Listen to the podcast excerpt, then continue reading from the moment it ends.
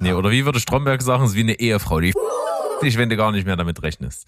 Oh, verdammt, jetzt muss ich aber doch mal piepsen.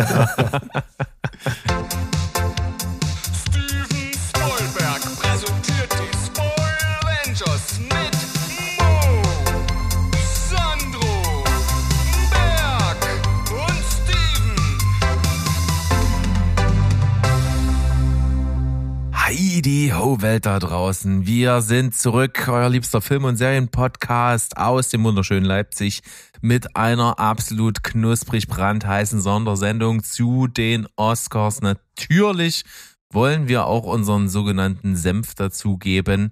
Und dazu habe ich mir natürlich wieder Verstärkung geholt. Heute wieder das vereinte einte Sandrolina Molly, nämlich äh, auf der einen Seite den allseits beliebten Mo. Lass meinen verdammten Namen aus deinem verdammten Mund! Entschuldigung.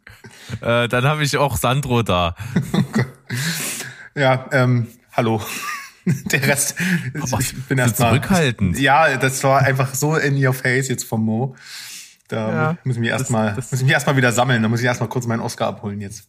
Ich, ich glaube, wir sind gerade Zeuge des größten Podcast-Moments aller Zeiten geworden. Das kann durchaus sein. Steven hat sich ja auch mit reingemogelt. Ist das der Hammer oder was? Hier Ja, geht's ist der Hammer. richtig ab. Ha, Geht's hallo richtig Stevie. ab. Ja, in so einer Oscar-Bashing-Folge muss auf jeden Fall jemand dabei sein, der nichts mit den Oscars am Hut hat, oder? Genau, und der sie nicht mal gesehen hat. Das Ja, ist genau. super. Ich bin nur Stichwortgeber heute und wenn es dann natürlich um den bereits schon angedeuteten Will Slappinggate Smith geht, dann äh, werde ich äh, auch mal das ein oder andere Wort hier einwerfen, aber größtenteils werdet ihr die anderen Dudes heute hören, denn die haben es voll drauf, die haben sich das angeschaut und die wissen Bescheid. Steven hat Ja, sich ja eigentlich auch auch- nur reingemogelt, weil äh, sein heimlicher Lieblingsfilm ja Streben nach Glück ist. Ne? Ja, sowieso. Jetzt noch mehr. Ich li jetzt, jetzt ist es praktisch. Ich sehe den Film jetzt auch in ganz anderen Augen. Ja. Finde ich auf jeden Fall sehr, sehr äh, passend jetzt zu dieser Folge. Und ich, ich muss ja sagen, ich, ich, hat, ich wollte ja das nicht unbedingt gucken, aber dann äh, hatte ich ja immer mal so durchblicken lassen, komm, ja, ich werde es ja dann am Ende trotzdem machen, weil ich ja irgendwie mich verpflichtet fühle, weil ich irgendwie in so einer Art Filmpodcast hier äh, agiere, dass ich mir dachte, ja gut, dann sollst du vielleicht was dazu sagen können. Mo hatte ja auch gesagt, das ist eine absolute Hassliebe, ich guck mir das an. Sandro meinte, ey, für euch tue ich sowieso alles und hat das dann auch geschaut und Steven ist halt, wie gesagt, jetzt einfach da, weil wir auch die Meinung eines komplett Außenstehenden brauchen. Also von daher haben wir, glaube ich, alles vertreten. Ja, und eins müssen wir auch hier, hier vorweg sagen für alle Zuhörer aus Florida. Auch das hier wird eine schwule Veranstaltung. Das kann man nicht wegdenken. Wir haben die Hosen auf jeden Fall ausgezogen für den Podcast. Auf jeden. Mhm. Ja. Das muss man sagen. Und witzig ist auch, äh, weil Steven das ja auch gerade ansprach mit Slapping Gate. Äh, Mo und ich, wir haben ja jetzt erst vor kurzem mal über diese, über diese Gate-Skandale gesprochen. Und da war ich doch dach, äh, gleich begeistert und meinte Slapping Gate. Und ich habe es auch mal gegoogelt. Also aktuell gibt's da noch keinen Hashtag zu. ja, Berg, das Ja, ist doch deine Chance, den trenden zu lassen. Ja. Oder? Wie macht man denn das? Wo muss man, muss man da irgendjemanden anrufen? Da müssen wir Ja, Social hallo, Media ich möchte Experte. Steven bitte mal hier einen Hashtag kreieren. Ja. Ja, wenn ich, Na, das ich in die, wenn, wenn, wenn ich das in die Hand nehme, dann ist der Hashtag morgen wahrscheinlich komplett aus den Annalen des Internets getilgt. Nie, nirgendwo mehr Wieso? aufzusuchen. Weise. Du hast doch die Fing den Finger am, am Puls der Zeit. Du unterrichtest doch kleine Kids, die sind doch im Handy, daddeln alle besser als wir. Also gib das Schreib morgen das mal an die als, Tafel, ja. als Hausaufgabe auf. Genau, jeder twittert was mit Slapping Gate und äh, äh, Steven Spoilberg. Ja. Oder hängst halt einfach irgendwie wie ein Banner ans Völkerschlachtdenkmal, Steven. Lass dir was einfallen. Ja, also ich, ich bin da sehr kreativ. Mal gucken, was da so aus mir herauskommt. Na. Jedenfalls, apropos herauskommen. Wir haben jetzt auf jeden Fall ähm, hier die Oscars vor uns und was da als erstes rauskam aus der Ballmaschine war äh, Beyoncé als, als singender Tennisball. Ist das nicht was? Ja, das war schön. Da kam es aus, aus mir Ich auch fand das raus. eigentlich auch ganz witzig. Das, mein Problem war, ich habe das tatsächlich ähm, auf einem linear ausgestrahlten Fernsehsender sehen müssen und leider nicht in HD. Und so ein krisseliges Tennisballmädchen ist schon deutlich nicht so schön wie ein HD, UHD Beyoncé Ballmädchen. Ja, da sagst du was Wahres. Und äh, ihr habt es jetzt schon gemerkt, ich fange direkt also am Anfang an. Ich habe nämlich mir mein größtes Vorbild genommen, äh, den Mo, der nämlich hier so absoluter Zettel-Notizenschreiber ist. Und ich habe hier so vier A4-Seiten vor mir, wo ich chronologisch meine Gedanken parallel zur Veranstaltung niedergeschrieben habe, sodass wir uns immer irgendwo in der Veranstaltung befinden, zeitlich äh, im richtigen Ablauf. Ist das was, Steven? Das ist der absolute Wahnsinn und äh, tatsächlich bin ich ja von dir auch nichts anderes gewohnt, denn du bist ja der Organisationsberg. Und äh, von daher äh, lasse ich mich da jetzt, also ich ja sowieso als äh, reiner Stichwortgeber bin ich ja jetzt äh, daran gebunden, dass du uns hier leitest und ich da irgendwie eingreifen kann. Also ich vertraue dir da vollkommen. Ist auf jeden Fall ja auch so, dass äh, wir im Vorfeld ja schon ein bisschen über die Oscars auch gesprochen haben. Es gab ja so ein paar Neuerungen. Die Veranstaltung, äh, die Fernsehübertragung fi- fing ja erst später an, eine Stunde nachdem die Veranstaltung an sich ja schon gestartet war. Und es gab in dieser Zeit also auch schon äh, Oscars, die verliehen wurden. Ich glaube, acht Stück waren das insgesamt. Ja, ganz Und unwichtige sollten dann Kate ja- Kategorien, ganz, ganz egale Kategorien. Ja, Äh, die Wahl dessen, was offscreen und was onscreen ist, war auch so ein bisschen nicht nachvollziehbar. Äh, und wir, wir haben uns alle gefragt, was soll das? Aber das werden wir, glaube ich, heute so ein bisschen auseinanderklamüsern, wie das so gewirkt hat. Im Grunde genommen aber war vom Stil her das Ganze so ein bisschen wieder anknüpfend, hatte ich so zumindest direkt vom Anfang an das Gefühl an so Zeiten, wo es noch cool war. Weil irgendwie war, war der Humor mal wieder vorhanden, es war mal wieder ein bisschen lockerer, es gab auch ähm, genügend Kommentare, die die nominierten Filme so ein bisschen roasten. Also das fand ich irgendwie alles irgendwie ganz pfiffig und locker geschrieben. Was war da dein Eindruck, Mo? Ja, ich habe jetzt auch im Nachgang so ein bisschen im Internet gesehen, dass die Leute ganz schön haten über die drei äh, Gastgeberinnen. Und ähm, Paula und ich haben auch gesagt, wir fanden das eigentlich ganz witzig. Also ich meine, dass einige Witze immer so ein bisschen aufgesetzt wirken, ist doch ganz klar, weil man setzt sich halt hin, schreibt das und dann wird das geprobt. Dadurch verliert das schon so ein bisschen an, an, an Griffigkeit. Aber es war beißende Sozialsatire dabei, die Gags, die in, in Richtung Gaga oder DiCaprio gehen und halt eben den Staat Florida. Äh, Ich fand das schon ganz witzig. Auch das, das Intro fand ich gut. Hier stehen jetzt drei Frauen, weil es immer noch billiger ist, als einen Mann anzustellen. Ist das, Ja. ist doch super. Ja, Ein hab ich mir weißen auch Mann, aufgeschrieben. ja. Ja. Ich habe, äh, also damit wir es natürlich auch nochmal adressieren für diejenigen von euch, die es natürlich da draußen nicht gesehen haben, ähm, Amy Schumer, äh, Wanda Sykes und Regina Hall waren also die Hosts. Schumer. Die haben sich auch ganz gut die Bälle hin und her geschmissen, haben, sind oft zusammen aufgetreten, manchmal aber auch eine von denen alleine und hat so ein paar Sachen abgelassen. Amy Schumer ist auch direkt eingestiegen mit dem Spruch, Schumer. dass Me- Melissa McCarthy said no äh, gemeint hatte. Ja, Das das, fand war auch gut. Das fand ich auch ganz cool. Ähm, und es fing dann auch direkt irgendwann mal gleich zu Beginn damit an, dass also Samuel L. Jackson äh, den Oscar für sein Lebenswerk bekommen hat. Ja. Und da wurde ganz zu Recht angemahnt, dass es, dass das äh, schon okay ist, aber trotzdem gibt's noch viele weiße Flecken in seiner Karriere. Zum Beispiel hat er keine Rom-Com gemacht und kein Musical. Ist ein Skandal, oder Sandro? Ähm, oh Gott, also zum Glück hast du mich jetzt nicht gefragt, wie ich die Gags fand. Das äh, spare ich mir jetzt an der Stelle mal, weil ich bin da nicht so eurer Meinung. Aber das, es gab trotzdem viele äh, gute Momente, die vor allem dann halt den Preis, äh, also den, den, den Preisträgern äh, auch geschuldet waren oder halt, wenn äh, natürlich auch die, ähm, die Oscars halt von schon ehemaligen Preisträgern überreicht wurde. Und das mit äh, Samuel. Jackson, ich glaube, Denzel Washington hat das, hat den überreicht, oder? War das so? Das hat man nicht gesehen. Das- das ist ja der- das ist doch das der wird doch immer am eigentliche Abend Skandal. davor gemacht. Ja, ja, aber, genau. Wir müssen mal schauen, über was wir gerade reden. Also, dass er, äh, ich, also ich glaube, Denzel Washington hat Samuel Jackson das äh, Ding gegeben, habe ich zumindest im Nachhin, Nachhinein gesehen. Ich stelle mir das sehr schön vor, aber ähm, und verdient hat das irgendwie auch, ne? Aber ja, ähm, ja, was soll ich dazu sagen? Ich finde, äh, ja, er, er hat's verdient. Ich hätte es gern gesehen. Ja, diese Ehren-Oscar-Sachen werden ja immer am Vorabend beim Oscar-Bankett, glaube ich, vergeben. Mhm. Aber du Aber war das nicht, nicht diesmal auch in dieser Vor, äh, in dieser Vorveranstaltung? Weil ich habe auf jeden Fall gesehen, dass er den auf der Bühne bekommen hat von Denzel Washington. Okay. Hm. Aber ähm, ich. War auf jeden Fall nicht in der Übertragung der Nee, Veranstaltung. leider nicht. Das ist doch der Skandal. Da ist ein Samuel L. Jackson, der ist sichtlich angepisst, der sitzt im Publikum, der macht gute Miene zum bösen Spiel, weil er einen verfickten Ehren-Oscar gekriegt hat äh, äh, und kein Mensch hat's gesehen. Das geht einfach nicht. Das ist Na gut, das war aber schon immer so, tatsächlich. Ja, ich habe gerade noch nachgeschaut. Äh, Denzel Washington überreichte Samuel L. Jackson seinen Ehren-Oscar. Ich guck mal. Ähm, ja, das war am Tag vorab. Was Aber hast du denn auf gegen jeden die Fall auch- Witze? Ich, ich bin da auf jeden Fall Team Mo. Also ich finde, egal ob es nun schon immer so gemacht wurde oder nicht, ich finde einen Ehren-Oscar, also wenn irgendwas auf die Bühne gehört, dann ist es halt der Ehren-Oscar. Und übrigens war das nicht immer so. Ich er- erinnere mich sehr wohl an äh, Verleihungen, wo das nicht so war, wo der ganze Saal aufgestanden ist, weil jemand einen Ehren-Oscar gekriegt hat. Weil das ist ja genau der Sinn von einem Ehren-Oscar. Also, Morricone zum ja, Beispiel. gut, du ja. warst ja auch dabei früher, äh, als die Oscars äh, angefangen haben. In den 40ern, Ja. das zählt jetzt wirklich nicht mehr. Komm. Er war schon an, an sich schon so so ein bisschen gereizt vorher. Wir, wir, wir kitzeln das heute aus dir raus. Sandro, Das geht heute Ja, bitte. mal, mal gucken, ob wir die gleiche Reaktion wie bei Willy hervor. Ich habe da nichts zu tun. da hast du.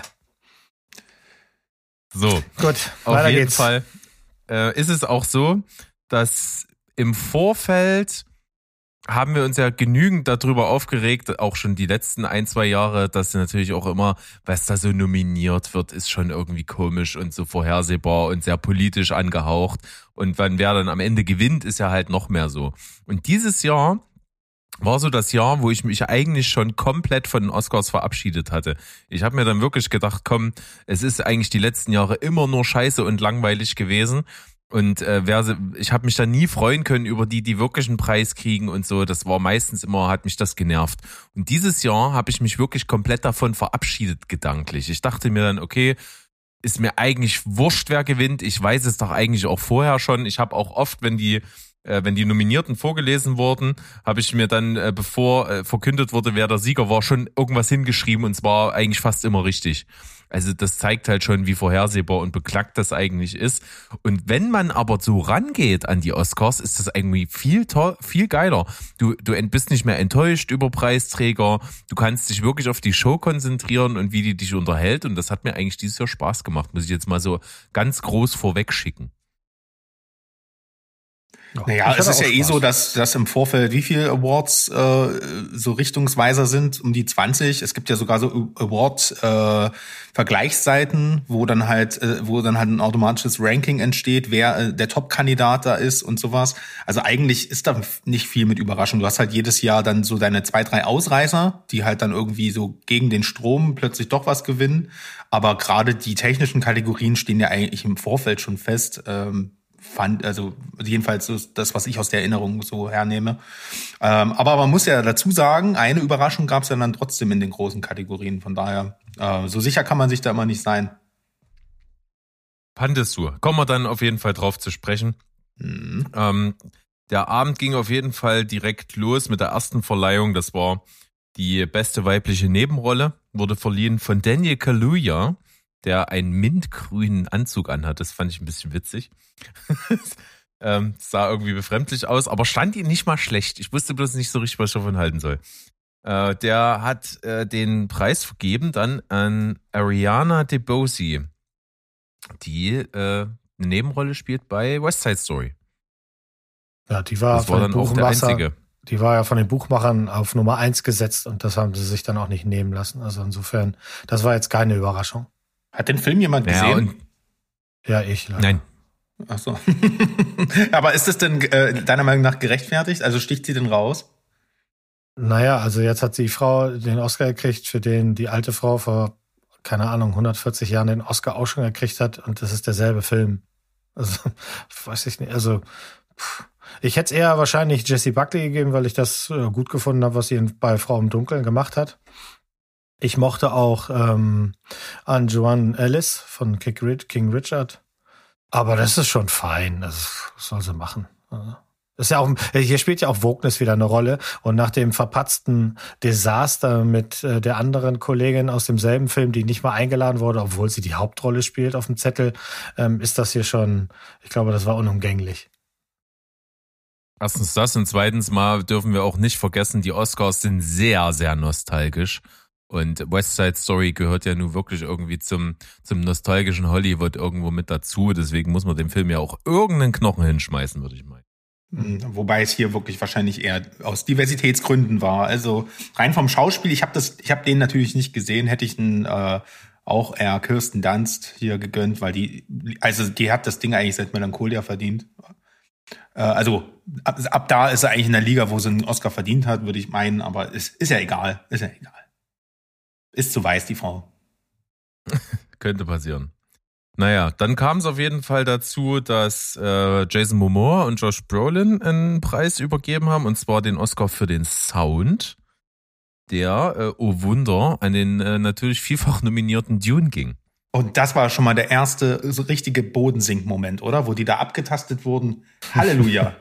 Boah, du hast richtig, Josh Brolin war, hatte die, das Gesicht zur Faust geballt. Das war wirklich Ja, unerträglich. muss man jetzt sagen, muss man sagen, für die Leute, die das eben nicht gesehen haben, äh, Regina Hall ließ es sich nicht nehmen, vorher so einen Gag zu machen, weil sie ja nicht nur eine der Moderatoren ist, sondern auch zufällig Single, äh, dass sie halt in einem Aufruf zufällig ein paar Single-Männer hinter die Bühne ähm, gebeten hat für einen extra Corona-Test. Und dann hat sie sich eben nicht nehmen lassen, Josh Brolin und Jason Momoa hardcore abzugrabbeln am Mikrofonständer. Und wenn das nicht abgesprochen war, Heidewitzka, Herr Kapitän, hätte das jemand anders gemacht bei jemand anderem, dann hätten wir wahrscheinlich den ersten Verweis des Abends gehabt.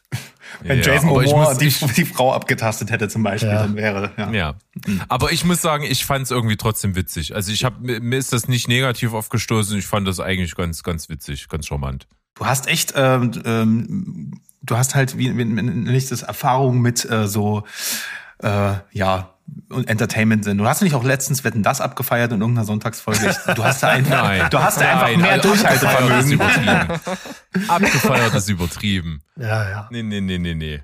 Doch, doch, du Das rufst schon sehr oft aus, du rufst schon sehr oft auf, das lineare Fernsehen zu unterstützen und deshalb hast du wirklich nicht verdient. Nee, du hast da einfach mehr ein dickeres Mal Schlag den Star gucke. Ach, das meine ich, er es- schlagt den Star. Nimm es wie ein Mann. Ja. Na gut. Dann äh, kam tatsächlich was, was ich im Internet gelesen habe, dass das viele richtig beschissen fanden und ich fand das tatsächlich ganz cool.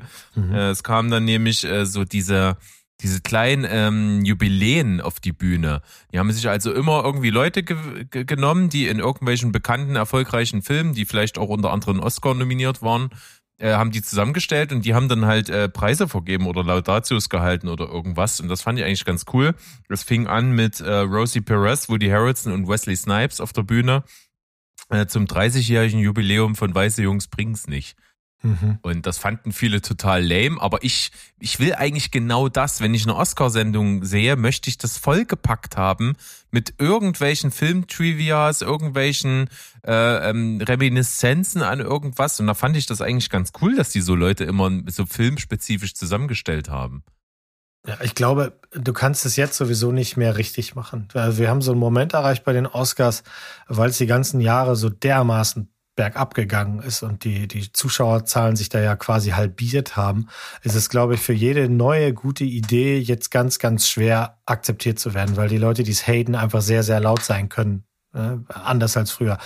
Ich fand jetzt diese Combo auch eher so ein bisschen cringe, weil ich nicht so genau weiß, ob der gute Harrison seine Pillen nicht oder zu früh genommen hat an der Stelle. äh, und das ist halt auch ein Film, muss man den jetzt bei den Oscars erwähnen, weiß die Jungs bringen. Gut, zufällig wird halt eine Serie davon gemacht, vielleicht ist es auch so ein bisschen Verkaufsargument, aber ich fand den jetzt nicht so gut, aber ich weiß, was du meinst. Ich habe den späteren Moment deutlich mehr abgefeiert, als die Crew von Pulp Fiction auf der Bühne war.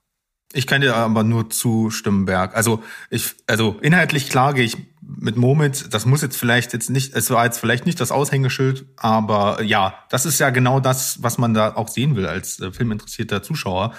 Filmtrivia, Specials äh, und äh, einfach auch so eine kleine Reise durch die Filmgeschichte und nicht immer nur das, was gerade, also das ist ja der einzige Mehrwert, wenn die Veranstaltung schon so vorhersehbar ist. Von daher gebe ich dir recht, dass das könnte eigentlich meiner Meinung nach mehr kommen, vielleicht ein bisschen besser. Ja. Und die drei haben die, den Oscar für die beste Kamera auch an Dune vergeben. Und das war auch wieder so im zusammengeschnitten aus der Vor Vorverleihung da, ne? Und ja.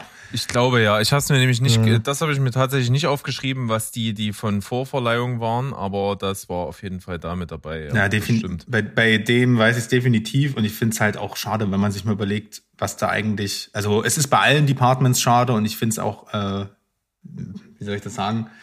Äh, irgendwie ein bisschen dreist, ähm, äh, aber gerade auch Kamera ist ja auch etwas, was du als Nicht-Filminteressent auch irgendwie wertschätzen kannst. Also, dass da eine Kamera dabei ist, das weiß jeder. Und ich weiß nicht, irgendwie äh, in Zeitaltern, wo, wir Kameramänner mehr und mehr auch abfeiern, äh, Roger Deakins und Co., und da auch einen Stil wahrnehmen, finde ich das halt wirklich schade, dass da einfach nichts mit gemacht wird. Ne? Also, naja.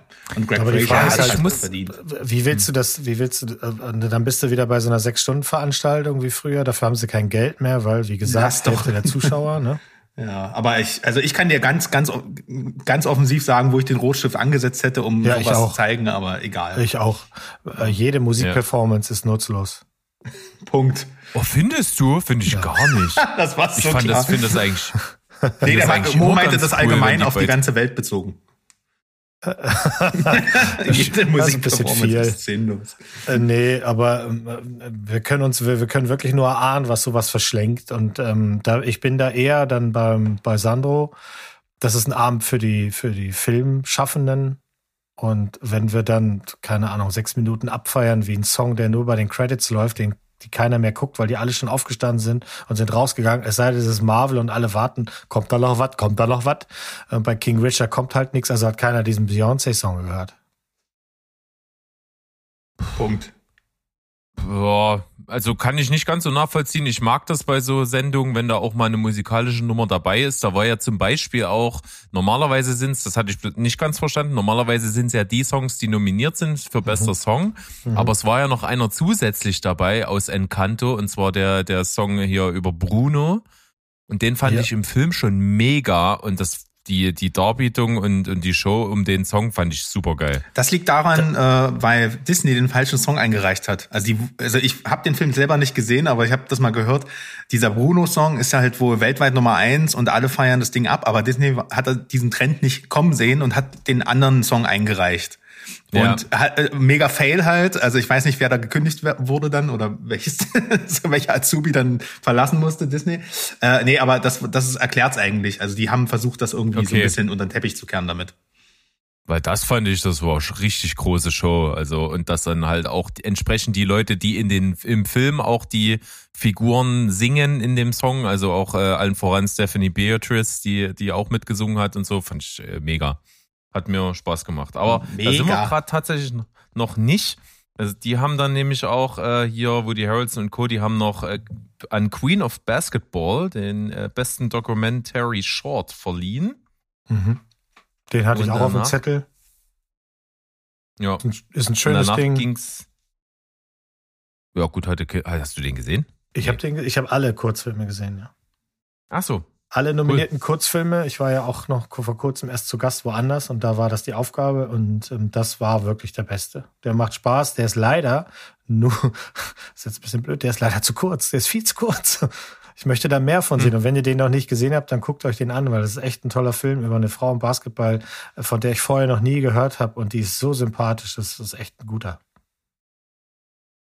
Die sind alle frei zugänglich. Alle Kurzfilme findet ihr bei Netflix und den auf YouTube. Na da. Guter Hinweis. Danach auch, ging's auch dann steil weiter mit äh, der Vergabe für die besten visuellen Effekte. Das fand ich ganz witzig. Das haben hier ähm, Jacob Elordi, Elrodi oder wie der heißt, und Rachel Zegler verliehen.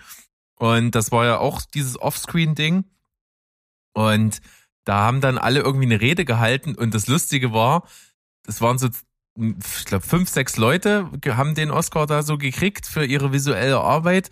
Und dann haben zwei davon geredet und dann stand doch dort noch so ein Dicker im Hintergrund, der auch was sagen wollte. Und da fing schon die Musik an. Und das war der Deutsche. Ja, ja, ich wollte gerade So sagen, das war hier, lustig. äh, das war Nefzer, ne? Wie heißt er? Ähm, äh, Gerd Nefzer, Günther Nefzer, Gerd Nefzer hieß der, glaube ich. Der hat auch schon einen Oscar für Blade Runner bekommen, tatsächlich. 2049. Ziemlich krass. Das fand ich witzig. Und er durfte dann sogar noch was sagen.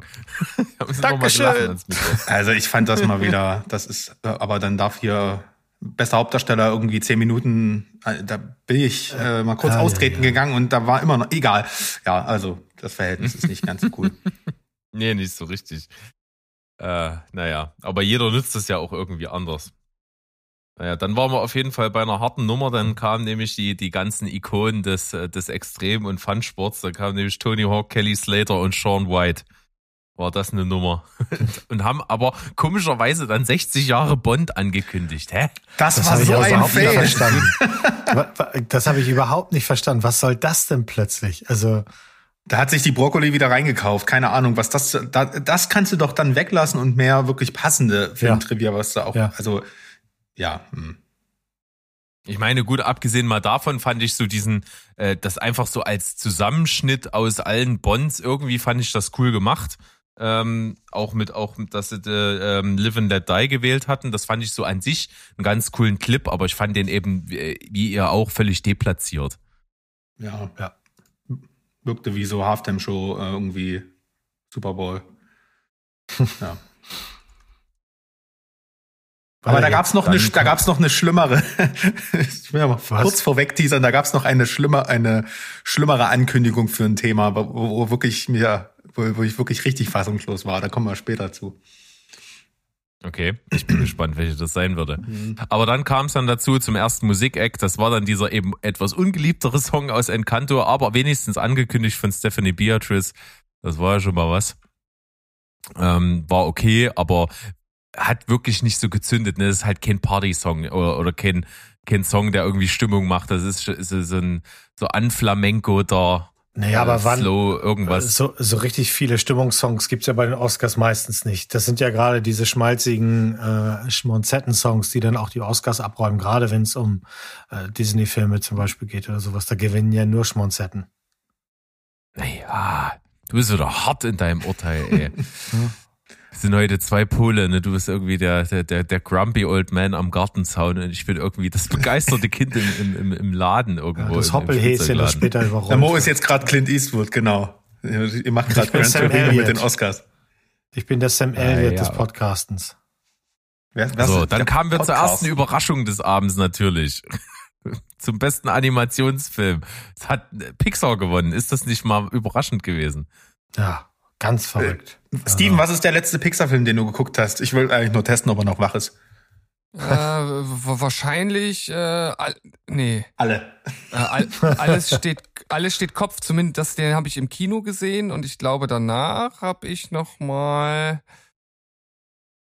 äh, den, den mit dem äh, mexikanischen äh, Tag der Toten. Den habe ich danach noch mal, ähm, Coco. den hatte ich davor Coco, schon ja. gesehen und den habe ich danach noch mal in der Schule, glaube ich, gesehen. Ja.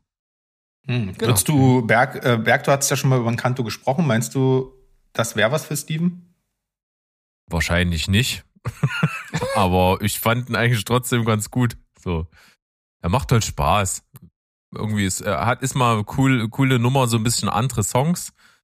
Äh, aber er ist natürlich äh, sehr, sehr woke. Das muss man ja mal mit dazu sagen. Aber das hätte er nicht mal sein müssen, um zu gewinnen. Also von daher glaube ich, ist das, wenn ein Pixar-Film nominiert ist, gewinnt ein Pixar-Film einen Oscar. Punkt. Das ist so. Was soll man dazu noch sagen? Nicht mehr viel.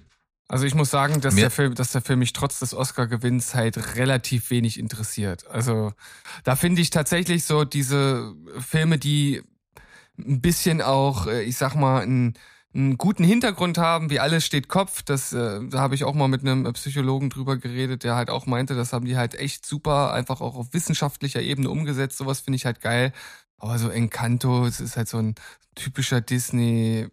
Animationsfilm, da habe ich relativ wenig Liebe für. Mitchells and the Machines war auch noch nominiert, oder? Das wäre doch was. Ja, hätte genau. ich, hätte ich Ja. gerne vorne gesehen, alleine, weil das ist so auch so ein, klar, das ist jetzt auch nicht die, die, die Story ist jetzt auch nicht so super duper, aber das ist, da ist ein bisschen mehr Anarcho drin als in Encanto. Luca ist genauso ein Klo.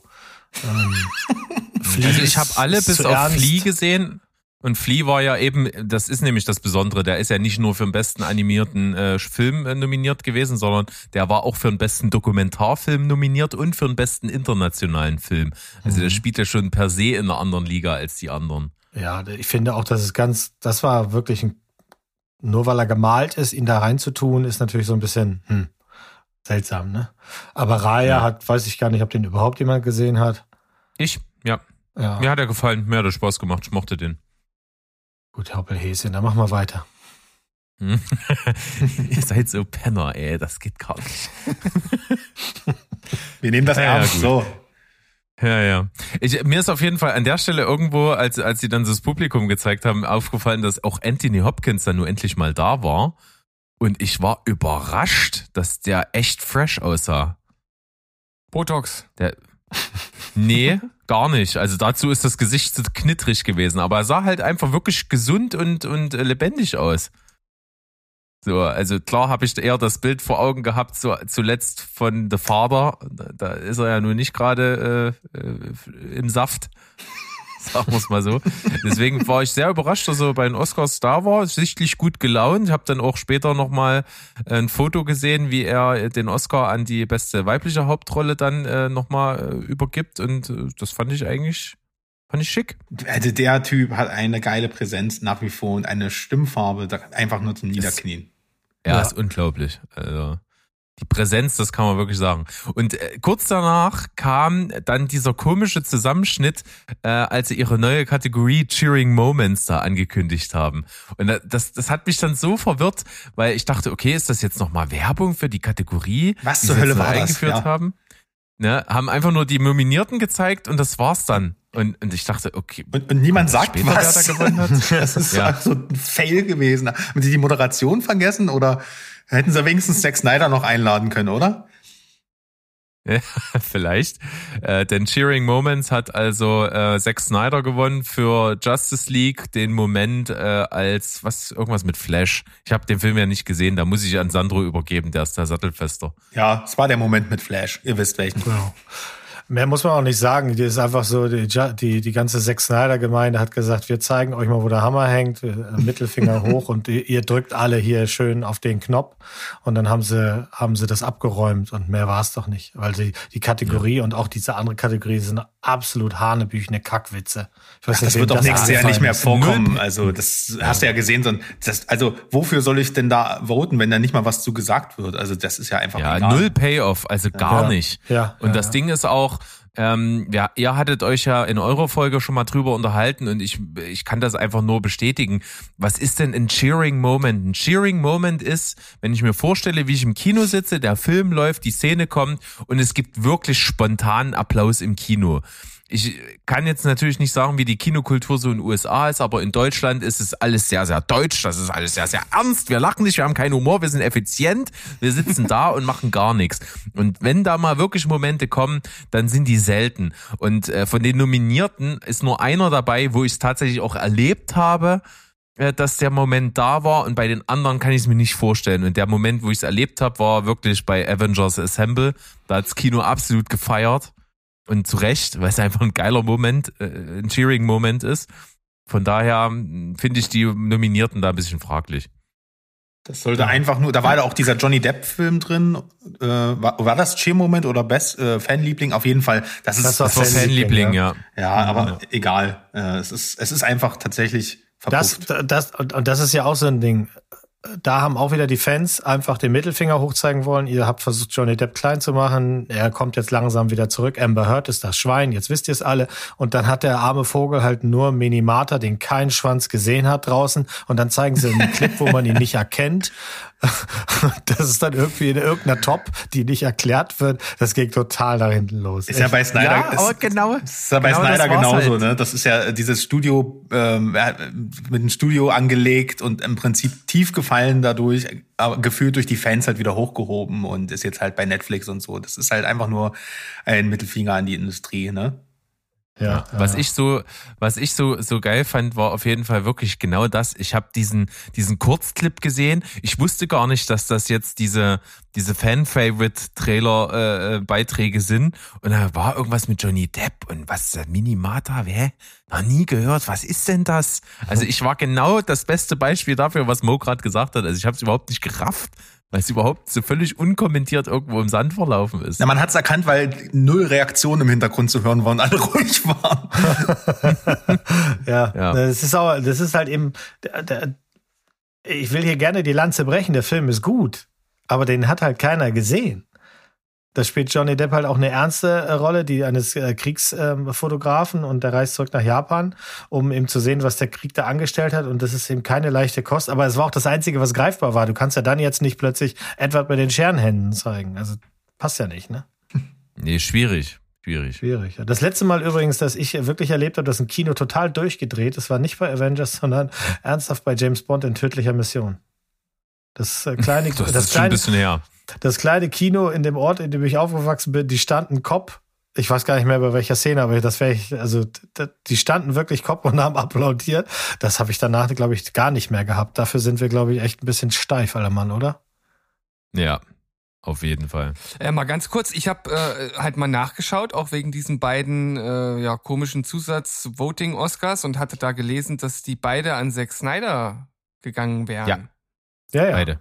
Sind Okay, weil ihr jetzt gerade so äh, Johnny Depp hervorhebt, Ja, weil oder der, ich das äh, falsch verstanden? Weil der reingewählt wurde, obwohl der ursprünglich gar nicht hätte reingewählt werden sollen, weil so, okay. die haben ja vorhergesagt, den wählt ja keiner wegen Canceling. Aber das Canceling ist ja aufgehoben worden und dann war er nur doch drin. Ich glaube auf drei oder vier oder irgendwo. Ja, ich glaube, wer da Ah, geklatscht hätte, wäre auch direkt abgeführt worden oder hätte von Will Smith noch, egal. Ah, da gab es keine, da gab's keine Vorauswahl, sondern äh, es wurde einfach sozusagen für alles Mögliche gewotet und dann hat man geguckt, welche sind die Top 5 oder? oder nee, es gab vorher falsch? Nominierte. Es gab eine Shortlist. Die war aber Ja. long. Die Shortlist war sehr long, ja. Und da ja. kam, da kam dann schon sozusagen Da ist das dann denen, schon hochgekommen. Ja, und das Internet hat vorher schon geschrieben, ha, da werdet ihr mal sehen, was ihr davon habt. Wir wählen die beiden irgendwie äh, da rein, die ihr nicht haben wollt. Also Steven, die Kurzfassung war, es war, ähm, es sollte halt Fans abholen, die mit den Oscars nichts zu tun haben und die da so sowas wie Spider-Man drin vermissen. Und deswegen wurden halt, das wurde halt nur auf Twitter in Amerika durchgeführt. Das gab eine Liste für halt, wie gesagt, diese beiden Kategorien. Und es hat sich halt schnell abgezeichnet, dass das nicht ähm, ja, dass das halt weniger dem den ähm, Publikumsempfinden entsprach, sondern halt es halt eher ein bisschen instrumentalisiert und zum Au eins auswischen genutzt wurde. Und Mhm. ja, das ist das Resultat, dass halt Zack Snyder da zweimal abgeräumt hat und ja. Und das andere, Steven, ich das kann dich richtig- aber abholen. Ja, mach mal. Ich kann dich, kann dich richtig abholen. Hol mich ab. Ähm, es gibt ja auch bei den Oscars, äh, neben dem äh, natürlich bekannten Orchester, welches so, Musik einspielt, gibt's ja auch immer noch eine Band, wenn irgendwie so Beiträge sind. Und die hatten diesmal wieder eine All-Star-Band am Start und an den Drums war Travis Barker. Ja, Der ist ja gerade omnipräsent. Man hat ja das Gefühl, der, das. Ist, der ist halt praktisch in, in äh, jedem zweiten Popsong äh, ist er äh, Feature-Artist gerade. Ich meine, so kann man sich auch seine Millionen verdienen auf jeden Fall. Habe ich das richtig meine- gesehen, dass die Band unter der Bühne war? Das Die, Orchester. die, ja. die Orchesterband ist immer unter der Bühne, ja. Aha. Also im Orchestergraben, ganz klassisch. Okay. Cool. Aber er ist halt auch tatsächlich einer der besten Drummer, die es halt einfach gibt. Also der kann halt auch einfach alles spielen. Nach dem ist halt, Animal. ein- ist, ist halt ein Tier. Von Yes, daher yes, hat er yes. das verdient und äh, finde ich völlig okay, dass er da an den Drums sitzt. Eine Sache. Ja, dann äh, war wieder so ein Clip dabei, den ich an sich, wie er gemacht hat, witzig fand, aber irgendwie war das ein bisschen wieder Selbstbeweihräucherung. Da haben die doch diesen Clip gezeigt über dieses äh, Oscar Memorial Filmgeschichtsmuseum oder was, was da durch Spendengelder irgendwie gebaut worden ist, wo da Oh, ja. äh, Wanda Sykes dort rumgelaufen ist und, und sich dann dort äh, Sachen angeguckt hat und so ein über so ein übertrieben freundlicher, kriecherischer Typ ihr die Exponate erklärt hat. Ich fand die Gags da drin zwar manchmal ganz witzig gemacht, aber irgendwie habe ich mich dann hinterher auch gefragt, warum habt ihr denn das jetzt gezeigt eigentlich? Money, money, money. ja. Die kleinste Geige der Welt. Mhm. Ja, ich, also ich will nichts dazu sagen. Bitte weiter. Gut, ist okay. dann, dann, dann kam ja äh, die, die Vorjahresgewinnerin der besten weiblichen äh, Nebenrolle, deren Namen niemand aussprechen kann. Yet Jung Yoon heißt sie so? Ja, so ungefähr. Äh, die, die also auch wieder sich ein bisschen drüber lustig gemacht hat, dass sie schon wieder von den Oscars gezwungen wird, jetzt irgendwie dort eine Rede zu halten, obwohl ihr Englisch nicht das allerbeste ist. Ach, die war so dann natürlich in, ja, das fand ich, fand ich cool auf jeden Fall. Und die hat äh, eben traditionell dann an besten männlichen Nebendarsteller den Oscar verliehen und surprise, surprise. Wer hat's gekriegt? Natürlich jemand, der taubstumm ist und Zeichensprache spricht, nämlich Troy Kotzur für Coda. ja, voll zu Recht.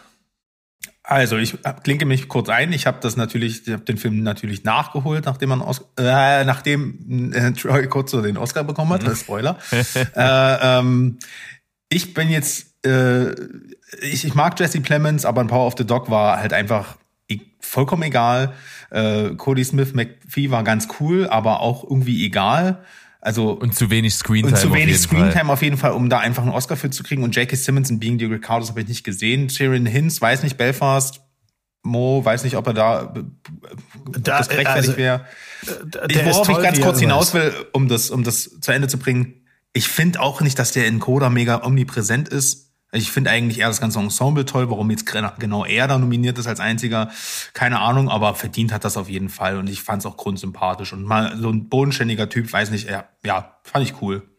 Also der ist, er ist tatsächlich in dem Film ja schon sehr, sehr er ist an wichtigen Szenen eben so ein, so ein Motiv, ne? wenn es darum geht, ähm, äh, dass dann Vater und Tochter da irgendwie auch wieder mehr bonden müssen und der Vater sich dann öffnet für eine Welt, die er nicht kennt, weil er sie nicht hören kann.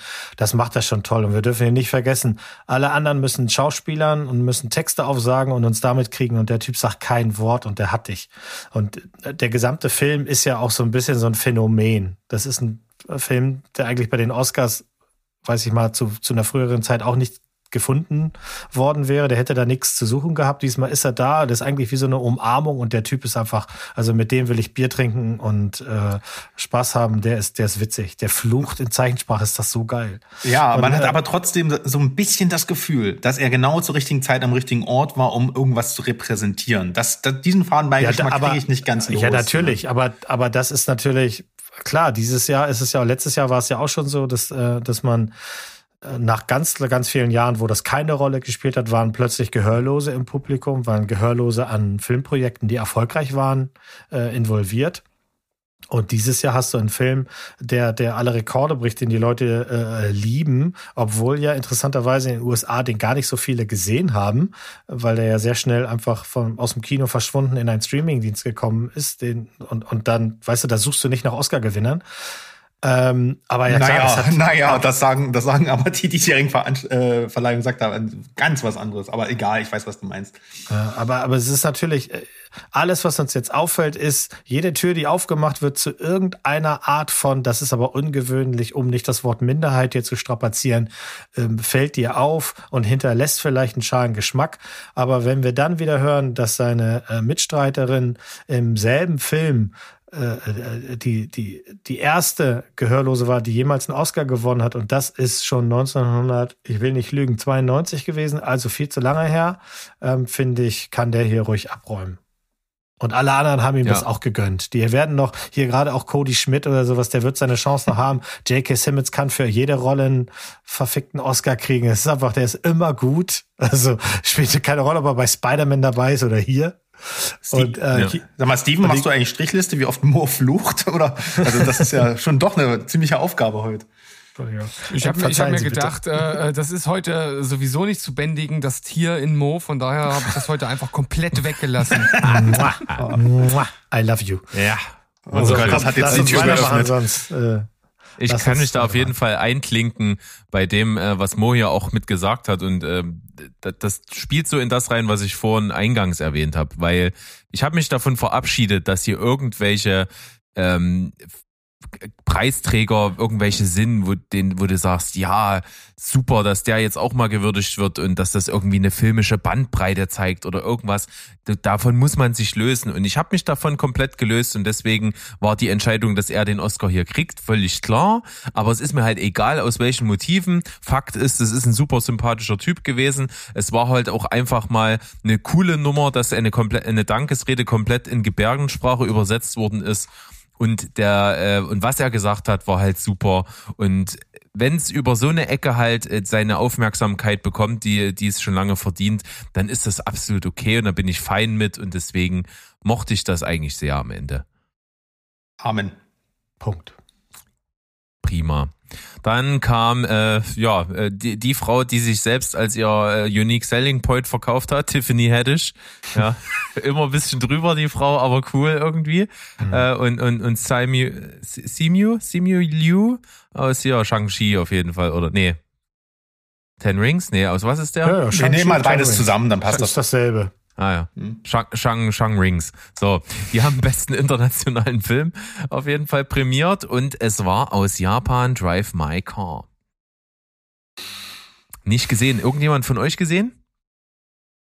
Das klingt eher so nach Nein. Le leider nicht. Nee. Nee. Nee. Aber, aber Sollte man wir haben doch alle vor, angucken. oder? Jetzt nach. Also, Ja, sicherlich. War ja auch für die, äh, für die spätere Nominierung des besten Films äh, auch mit dabei äh, in den Szenen. Äh, was ich witzig fand, in der Dankesrede hatte der Regisseur im Hintergrund eine Frau mit einem Notizblock stehen, die den immer im Anschlag hatte und immer so aussah, als würde sie was aufschreiben wollen, hat es aber letzten Endes nicht getan. Was sollte das denn? Das ist seine Übersetzerin gewesen. Für den Fall, dass er, Ja, nicht, dass er nicht weiterkommt. Aha. Ich habe die, ich hab die vorher auf dem roten Teppich gesehen. Ähm, wenn die Fragen gestellt bekommen, die Denn sie Mo nicht auf Englisch da. beantworten können, dann kommt die Übersetzerin. Und deswegen notiert sie mit für den Fall, dass sie einspringen muss. ah. Ah, da gab's viele Background-Fails. Also, äh, also auch gerade bei Nebendarsteller, da war ja die ganze Zeit hinten im Hintergrund einer, der den Oscar abnehmen wollte. Und der ist dann immer rein ins Bild und wieder raus. Also das war herrlich mit anzusehen. Stimmt, ja. Das war cool. Und ja. dann hat ja, ich weiß nicht, ich weiß gerade den Namen von ihr nicht mehr, sie hat ihn dann die ganze Zeit umklammert und der Troy wollte sich aber eigentlich, weil er, damit er reden kann und der, ähm, naja, ich sag mal, der ähm, Hintergrundmitarbeiter, der, der wusste halt nicht, was er tun sollte, weil sie das Ding so umklammert hat. Also ja, war, waren ein paar lustige Patzer. Aber das ist unter Live zu verbuchen, das ist gar nicht schlimm. Danach wurde durch Mila Kunis die nächste musikalische Nummer angekündigt, äh, gesungen von Reva McIntyre. Aber da So, müssen wir noch mal kurz reingrätschen, weil das Ganze hat ja auch so ein bisschen eine Vorgeschichte. Äh, Mila, Kunis, äh, Mila Kunis ist ja die einzige, die dann aktiv, eine der wenigen, sage ich mal, die den aktiv den Krieg angesprochen hat, weil ja vorher noch was anderes im Raum stand, ob nicht äh, Volodymyr Zelensky live zur, zur Masse sprechen darf. Ich weiß nicht, ob ihr das mitbekommen habt im Hintergrund. Nee. Es wurde, es wurde Nee, das habe angeregt. ich nicht mitbekommen. Aber Das ich habe mich äh, schon von Anfang an der Veranstaltung gewundert, dass so gar nichts. ne? Es wird jedes politische, aktuelle Geschehen, irgendwas wird alles mit rein verwurstet, aber davon kein Ton, null. Mhm. Bis zu dieser Stelle, ich glaube, ich habe es mir halt aufgeschrieben, das war nach dem, nach dem äh, gesungenen Beitrag, aber sei es drum, äh, auf jeden Fall wurde es da endlich mal adressiert, das ist richtig, ja. Also die, die Idee war, das wurde ins Leben gerufen, soweit ich weiß, von Amy Schumer eben und von Sean Penn, dass äh, Volodymyr Zelensky live reingeholt wird und ein bisschen das Adobe Theater da eine Ansprache hält, eine kurze, und dann halt eben Solidarität gezeigt wird. Sean Penn war da sehr, sehr, sehr, sehr, sehr, sehr, sehr hinterher und hat äh, der Oscar-Akademie dann halt quasi auch ein Ultimatum gestellt. Wenn das nicht passiert, dann verlieren hier alle ihr Gesicht und dann schmelze ich meine beiden Oscars ein aus Wut. Das wird er jetzt wohl machen müssen, weil wir haben ihn nicht gesehen.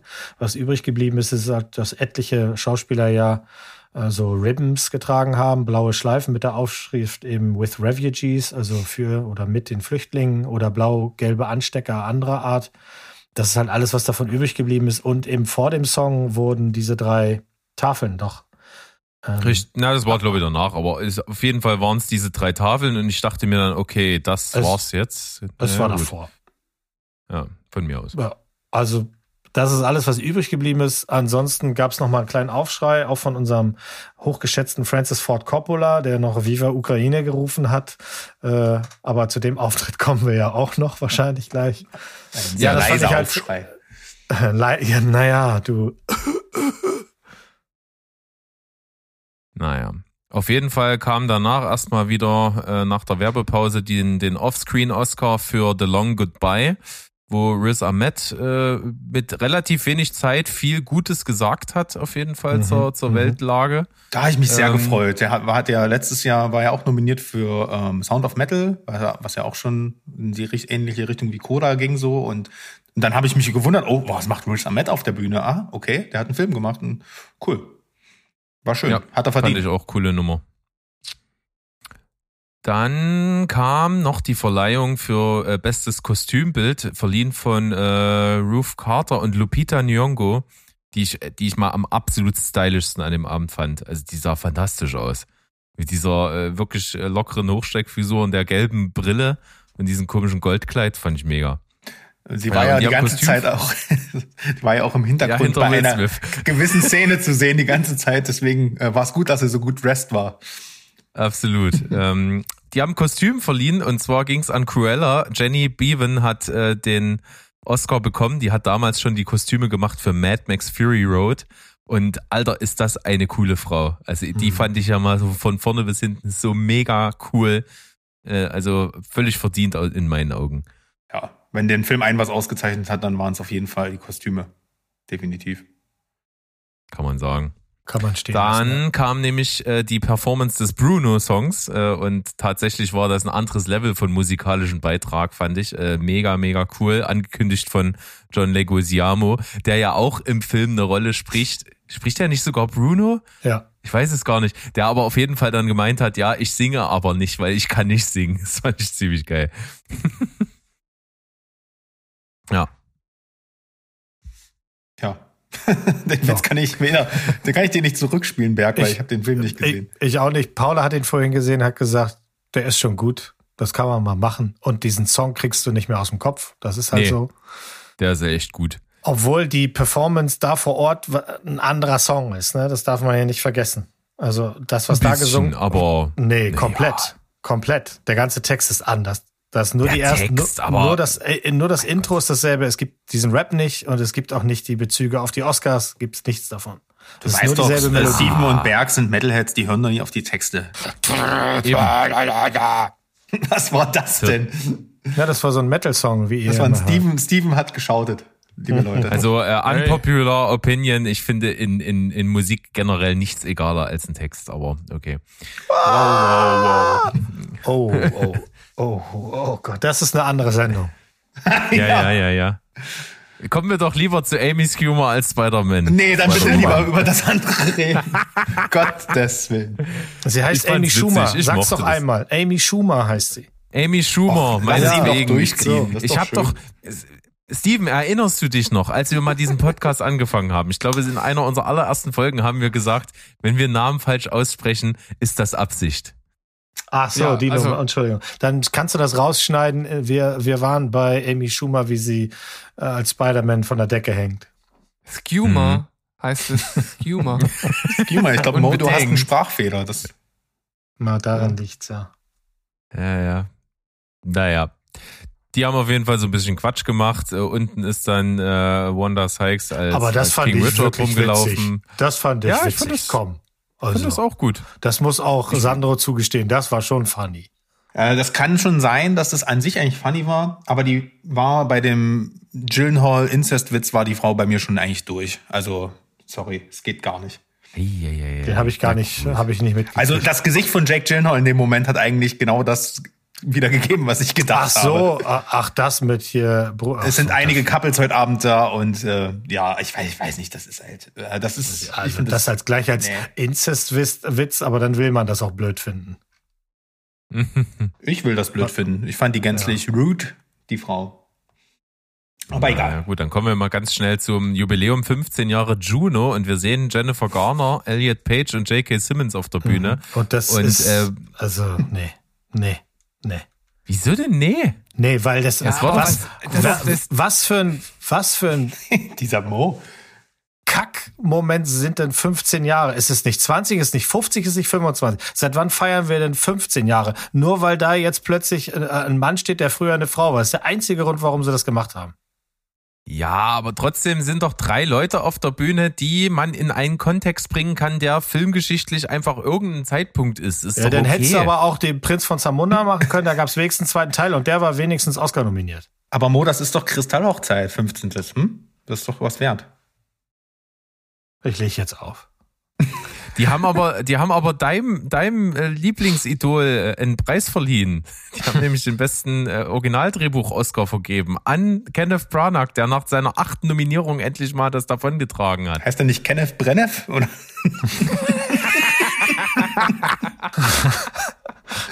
Berg, du musst das mit der Pronunciation noch ein bisschen hier preparen. Yes. Kenneth Branagh, Entschuldigung, natürlich.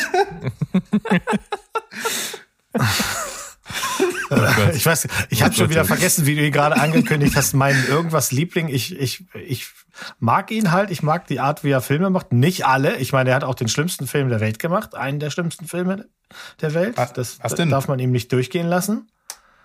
Artemis Welchen fuck denn? faul. Ah. Ach so, ja, stimmt. Aber ja. ansonsten äh, kann sich das schon sehen lassen, für was der alles nominiert und was der gewonnen hat in seinem Leben. Und ähm, ich finde auch, naja, anyway. Ich finde Belfast ist ein großer Film. Mag den. Sehr.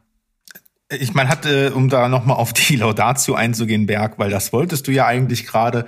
Ähm, ich hatte auch so wieder ein bisschen das Gefühl, dass Elliot Page auch dahingestellt werden musste. Weiß ich aber nicht, ob das, äh, ob das jetzt ein Zufall war. Aber auf jeden Fall hat, war das ähm, J.K. Simmons, der gesagt hat, der hatte noch nie so viel gesprochen, obwohl er schon dreimal nominiert war, oder verwechsel Ja. ich das? Ich glaube, Ja, irgend das- sowas kam. Ich hatte aber auch ehrlich gesagt, das, das muss man mir jetzt nachsehen, ich hatte so ein bisschen das Gefühl, mit den Hormonbehandlungen von Elliot Page haut noch nicht so alles richtig hin. Also das klang so ein bisschen wie im Stimmbruch. aber das ist Ja, ja. irgendwie war es ein bisschen ja. seltsam. Kam mir vor wie nicht fertig. Da erlaube ich mir kein Urteil, weil das ist wahrscheinlich so, aber ähm, die hätten da einfach nicht stehen sollen. Fertig. So, Leute. So ist das. Also ich muss ja auch mal sagen, Juno ist ein netter Film, aber was hat der denn irgendwie Film, filmzeitlich, geschichtlich? Na, der hatte den Oscar gekriegt äh, an der Stelle vor 15 Jahren. Deswegen passt das schon. Ja, Drehbuch vor Oscar, 15 oder? Jahren. Vor 15 Jahren. der hat den Oscar als besten Film bekommen? Nee, bestes Drehbuch oder adaptiertes, ich weiß es Ach, nicht. Äh, Irgendein Schreiberzeug. Also, er war für vier Oscars nominiert. Bester Film, beste Regie, bestes Originaldrehbuch und beste Hauptdarstellerin damals noch. Und letztlich gewann natürlich das Drehbuch, ihr Vögel. Hm. Sonst macht das ja gar keinen Sinn mehr. Ja, also ich, ich fand das gut. Ich mochte das. Ich halte mich da raus. Haben wir etabliert. Weiter geht's. alles klar. Dann gehen wir einfach weiter zu Sean Mendes, äh, Tracy Ellis Ross, die äh, ein wirklich seltsames Kleid anhatte. Brauchen wir gar nicht groß drüber mehr reden. Äh, die das adaptierte Drehbuch äh, verliehen haben. Ich will gerne so wissen, was schön, wie Mo du zu hier so- Kleid sagst. Ja, ich finde das so schön, dass du hier so äh, äh, Guido-mäßig über die Kleider reden willst. Ja, ich weiß, aber mir fällt das auf. Ich, ich finde das schon, äh, ist eine der wenigen Veranstaltungen weltweit, wo das wirklich besonders auffällig ist, dass sich Menschen offensichtlich denken, oh, so gehe ich vor die Tür. Das finde ich schon manchmal abgefahren. Das Ja, muss ich auf- ehrlich sagen. Auf jeden Fall. Ich fand, Bei den Golden Globes sahen die wieder aus wie hingeschissen dieses Jahr. Ist unglaublich, ne? wer sah aus wie hingeschissen? Egal. Also äh, Naja. äh, ich habe ich hab das Kleid jetzt äh, gar nicht vor Augen. Tut mir leid. Wo es mir wirklich aufgefallen ist, war äh, ein bisschen später bei den mm, Disney-Prinzessinnen.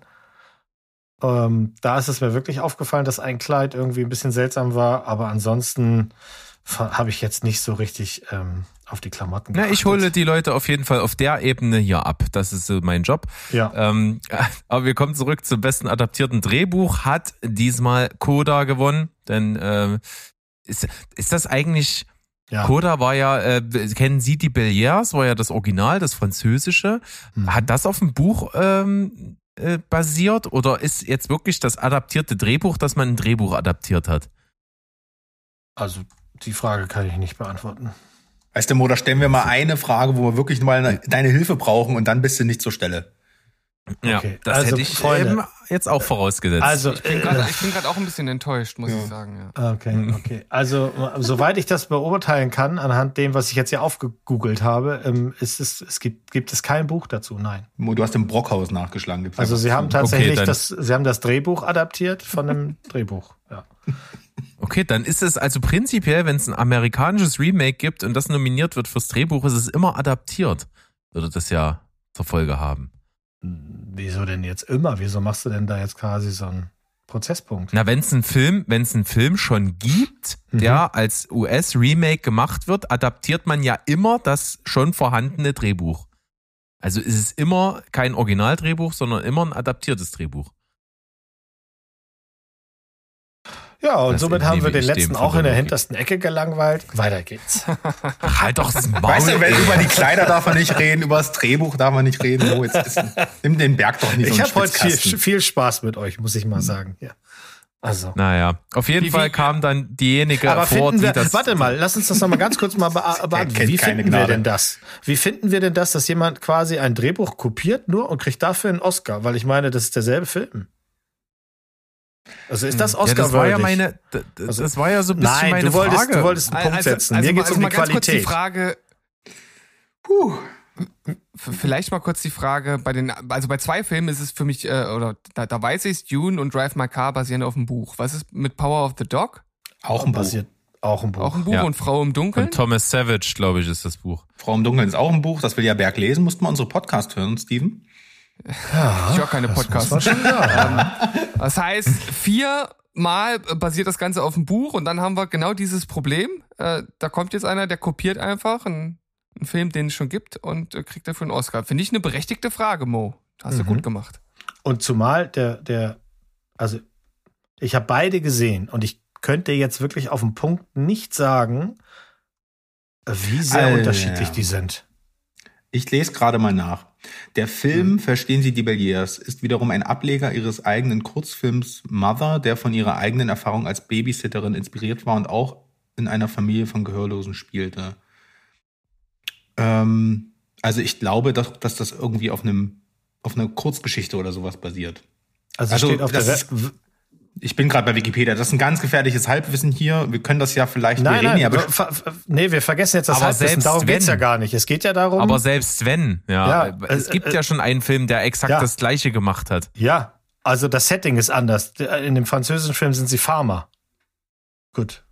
Und jetzt sind sie Ja, Fischer. aber gut. und das reicht dann für einen Oscar-Gewinn. Das wäre schon Offensichtlich, ja. Also finde ich schon ein bisschen, also ich gönne Koda jeden Oscar immer ran damit, aber das finde ich, fand ich schon ein bisschen schlapp. Wenn ich dazu im Vergleich sehe, äh, was, was Gyllenhaal geleistet hat, also würde ich schon Ich sagen. muss ja sagen, ich bin haben ja nicht so unzufrieden mit der Anzahl an äh, Award, Awards, die Dune bekommen hat, ne, muss ich gleich Mhm. mal sagen. Aber ich, ich hätte auch eher noch einen der technischen getauscht gegen tatsächlich das Buch. Ich habe es gelesen und es ist krass schwer. Also es ist so eine Ach, du Art hast wie das Buch gelesen?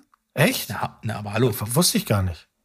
Mo, jetzt halt mal die Klappe. Nee, aber es, es gilt ja genau wie so Herr der Ringe als ein unverfilmbares Buch. Und ich finde, sowas auf die Leinwand zu bringen, ist schon doch eine Leistung, weil du musst ja an den richtigen, du musst ja die, so, gerade wenn das halt so ein, so ein Meilenstein ist, weiß nicht, ist vielleicht. Aber das ist dann- doch auch nur das Remake von dem David Lynch-Film. Ah, okay, lass uns weitermachen, Berg. Ganz schwierig. Auf jeden Fall hat, äh, ich kann den Namen zwar nicht ganz so aussprechen, äh, versuche ich auch gar nicht, Shian Hedder, die das Drehbuch adaptiert hat wohl, die kam als Diskokugel verkleidet. Das war ganz witzig. Das hat sie auch selber, selber adressiert so dementsprechend. Äh, die fand Naja. ich auch sympathisch eigentlich, muss ich sagen. Jo. Also, die hat, das, die wirkte auf jeden Fall mal authentisch, so, als hätte sie wirklich gar nicht damit gerechnet. ja, ja, ja. Das, Ja. äh, Ich das habe da nur abgeschrieben und krieg eine Eins. Das ist doch gut. Also es Ja. wird sicherlich nicht die erste und die letzte in der Geschichte sein, bei der das passiert. Naja, dann kam auf jeden Fall die kleine Clipshow zum, zum nominierten Fan-Favorite und ich habe jetzt, äh, das haben wir ja vorhin schon besprochen und ich glaube, das System war ja wirklich dann, äh, weil das wusste ich nämlich nicht, bis ihr mir das jetzt hier gesagt habt, dass es so viele Nominierte in Anführungsstrichen gab, ähm, dass die ja dort in den Clips immer nur fünf gezeigt haben und es hat ja immer der Letzte gewonnen, dann war das wahrscheinlich die, die fünf Plätze. Ja, Obwohl sie das richtig. davor nicht gesagt haben. Aber es war ja dann immer der Letzte, der gewonnen hatte. Mhm. Was wahrscheinlich viele Naja. im Saal auch nicht wussten. Ja, du, Aber- genau, in der Zeit, da drehst du dich einmal um und dann war das Ding ja auch schon vorbei. Und dafür haben sie vorher so einen Wind gemacht. Also, Ja, der steht jetzt irgendwo, hat dann irgendjemand äh, Zack Snyder zwei Oscars vor die Tür gestellt und Nee, der ist nee, dann früh für- beim um Milchholen Oscars- drüber gefallen oder was? nee, das haben sie ja hinterher erst auch ein bisschen später ver verraten, dass es ja nie um Oscars ging. Das Nee, geht es gibt, nur gab um, ja auch kein Gold, oder? Nee, nee, eben. Äh, Es geht nur um nee, die, um die Würdigung quasi, weil Ja, den toll. Oscars, den Oscars wird ja vorgeworfen, dass halt eben ein, ich so mache jetzt Wow. Lufttüdelchen, ein normaler Mensch gar nicht versteht, wie sie an die Wahl kommen und wie sie überhaupt entscheiden, was gewinnt. Und wenn wir das machen würden, dann würde das aber anders aussehen und zack, da hast du den Beweis. So war das gedacht. Der, der kriegt jetzt so einen, so einen Bastelbogen zugeschickt, wo der, wo der Oscar vorgestanzt ist und dann kann er sich den selbst falten. Ja, ne, hier sowas wie, wie hier zu Silvester kann man doch Blei gießen, sowas kriegt er. Wer aber auf jeden Fall einen Oscar frei Haus geliefert bekommen hat, war dann Hans Zimmer, der also im Bademantel sein Foto gemacht hat und seinen Score-Oscar für Dune bekommen hat.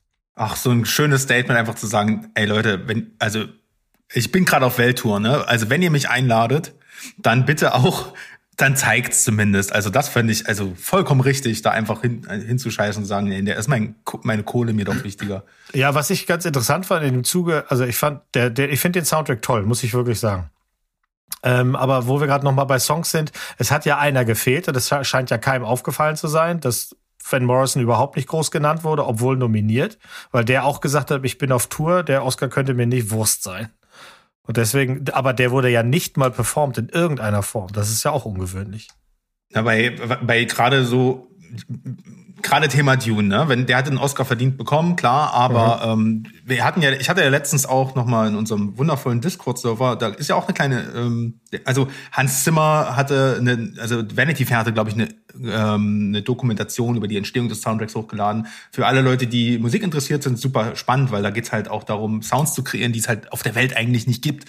Und ähm, da gibt's, sieht man halt auch die Sänger und die Flötisten und die Drummer und so. Und da, und das Schöne fand ich an der Doku, äh, man hat halt auch gesehen, was das eigentlich für eine krasse, also man weiß es natürlich, aber es ist natürlich eine wunder, eine total krasse Ensembleleistung. Also ein wundervolles Zusammenspiel von vielen, vielen Komponenten, wie eben auch bei VFX, äh, und Co. Und gerade dann solche, solche ähm, wichtigen Kategorien, also nimm doch mal bei Dune die Musik weg, ey, dann schlaf sogar ich ein.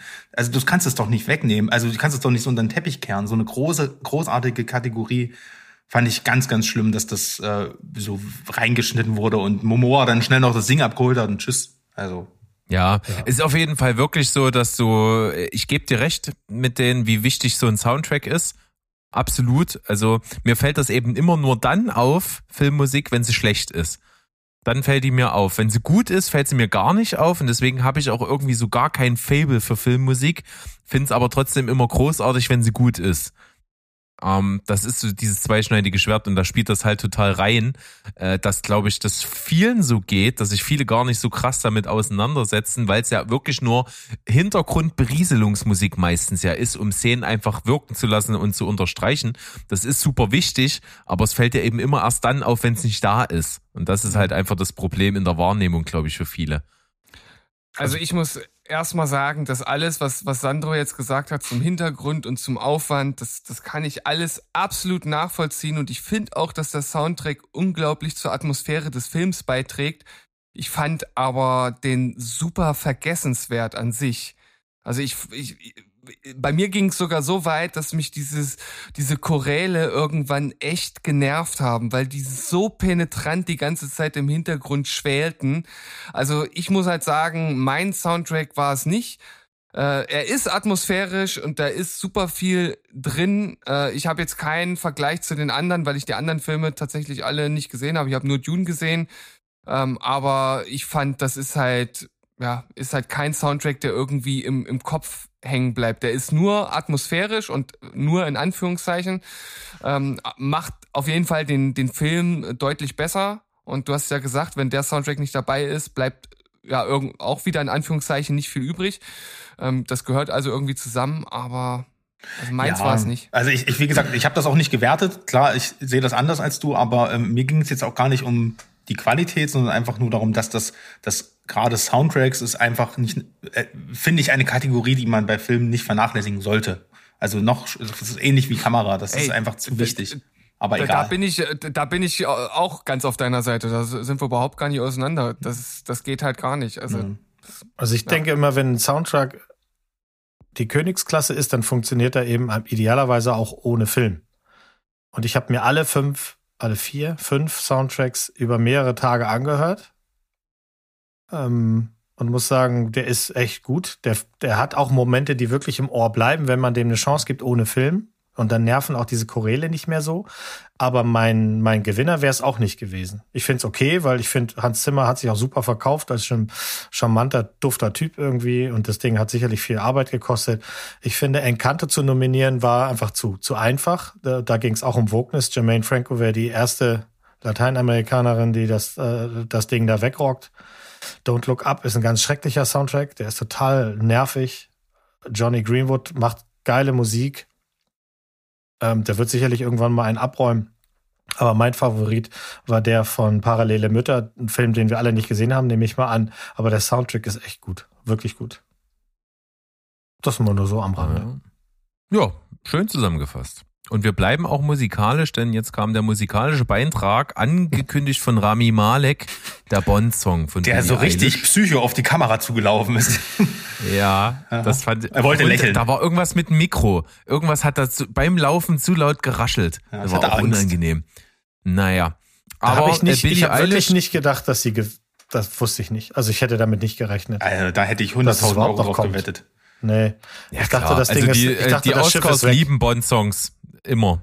Ja, ja, ja. Ist Und so. man muss ja auch eigentlich sagen, das ist eigentlich der zweite Hans Zimmer Oscar gewesen, weil tatsächlich ja das äh, Violin äh, Cello Theme aus dem Song ist ja auch von ihm. Also er hat den Song ja auch schon mit ihr mehrmals performt. Ja, aber das, das ist ja, also das hier ist auch so eine richtige schöne äh, äh, kolumbianische Mischpoke. Billie Eilish und ihr Bruder, dann haben sie sich ein bisschen Hans Zimmer geholt, dann haben sie sich ein bisschen Johnny Marr geholt. Und dann, und dann, Spruch. und dann ja, das ist sch sch schlechtes Koks. Und dann wird das alles zusammengerührt und dann kommen noch die Bond-typischen Fragmente. Die gibt's ja mittlerweile bei jeder Bond-Tempi, wenn man die kauft dazu. Und schwuppdiwupp passt da dein Song. Also, Ja, na und? Aber er ist geil. Der Song ist halt mega. Fertig. Ja, da, Das sagst du. Ja, sag ich. nee, das sagen Und ich auch- fand auch mal sagt ganz auch die geil- Oscar-Jury.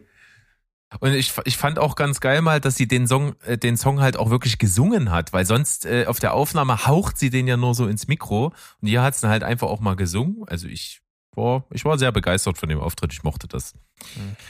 Ich habe den Also, ihr ja, auch gegönnt. aber was hat die bitte auch- angehabt, Berg? Was hat die Ja, äh, angehabt? okay, das, das war ein Verbrechen. Aber du ha- hast du gesehen, was er auf dem roten Teppich anhatte? Das war noch schlimmer. Nee, habe ich nicht gesehen. Also klar, ich meine, sie ist halt einfach bekannt dafür, ähm, dass sie halt immer so so so Kartoffelsackklamotten anhat, weil sie halt offensichtlich wohl irgendwie äh, eine Wahnsinnsoberweite hat und nicht als Sexsymbol gelten möchte. Deswegen äh, verhüllt sie sich halt gerne in solchen ult- ultraweiten Kleidern. Das zieht sie halt auch komplett durch. Ich fand's ziemlich cool. Und ich bin nicht mal großer Fan. Hat sie verdient. Jetzt kommen wir mal zu dem, was auch wieder offscreen verliehen wurde und ich verstehe warum, aber wenn man sich mal als Filmfan vor Augen führt, dass einfach mal mindestens 80, 90 Prozent von den Filmen, die wir lieben oder prinzipiell von Filmen einfach nur deswegen so gut ist, weil der Schnitt gut ist, dann ist es halt schon ein bisschen bitter, dass die Kategorie verbannt wird, aber äh, Otto Normal Filmgucker, der einmal im Jahr äh, zu Fast and Furious 9 geht, der hat halt mit Schnitt nur wirklich gar nichts am Hut. Ja, der Schnitt macht den Film, ne? Sagt man ja.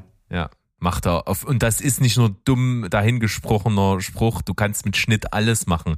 Da gibt's ja äh, witzigerweise auf YouTube kann man ja auch immer mal zu bestimmten Filmen sich einfach äh, umgeschnittene Trailer angucken, wo halt äh, aus, aus jedem Film kannst du alles machen. Ich glaube, das gab's mal bei, bei Harry Potter, hat mal irgendjemand äh, äh, acht verschiedene Trailer geschnitten.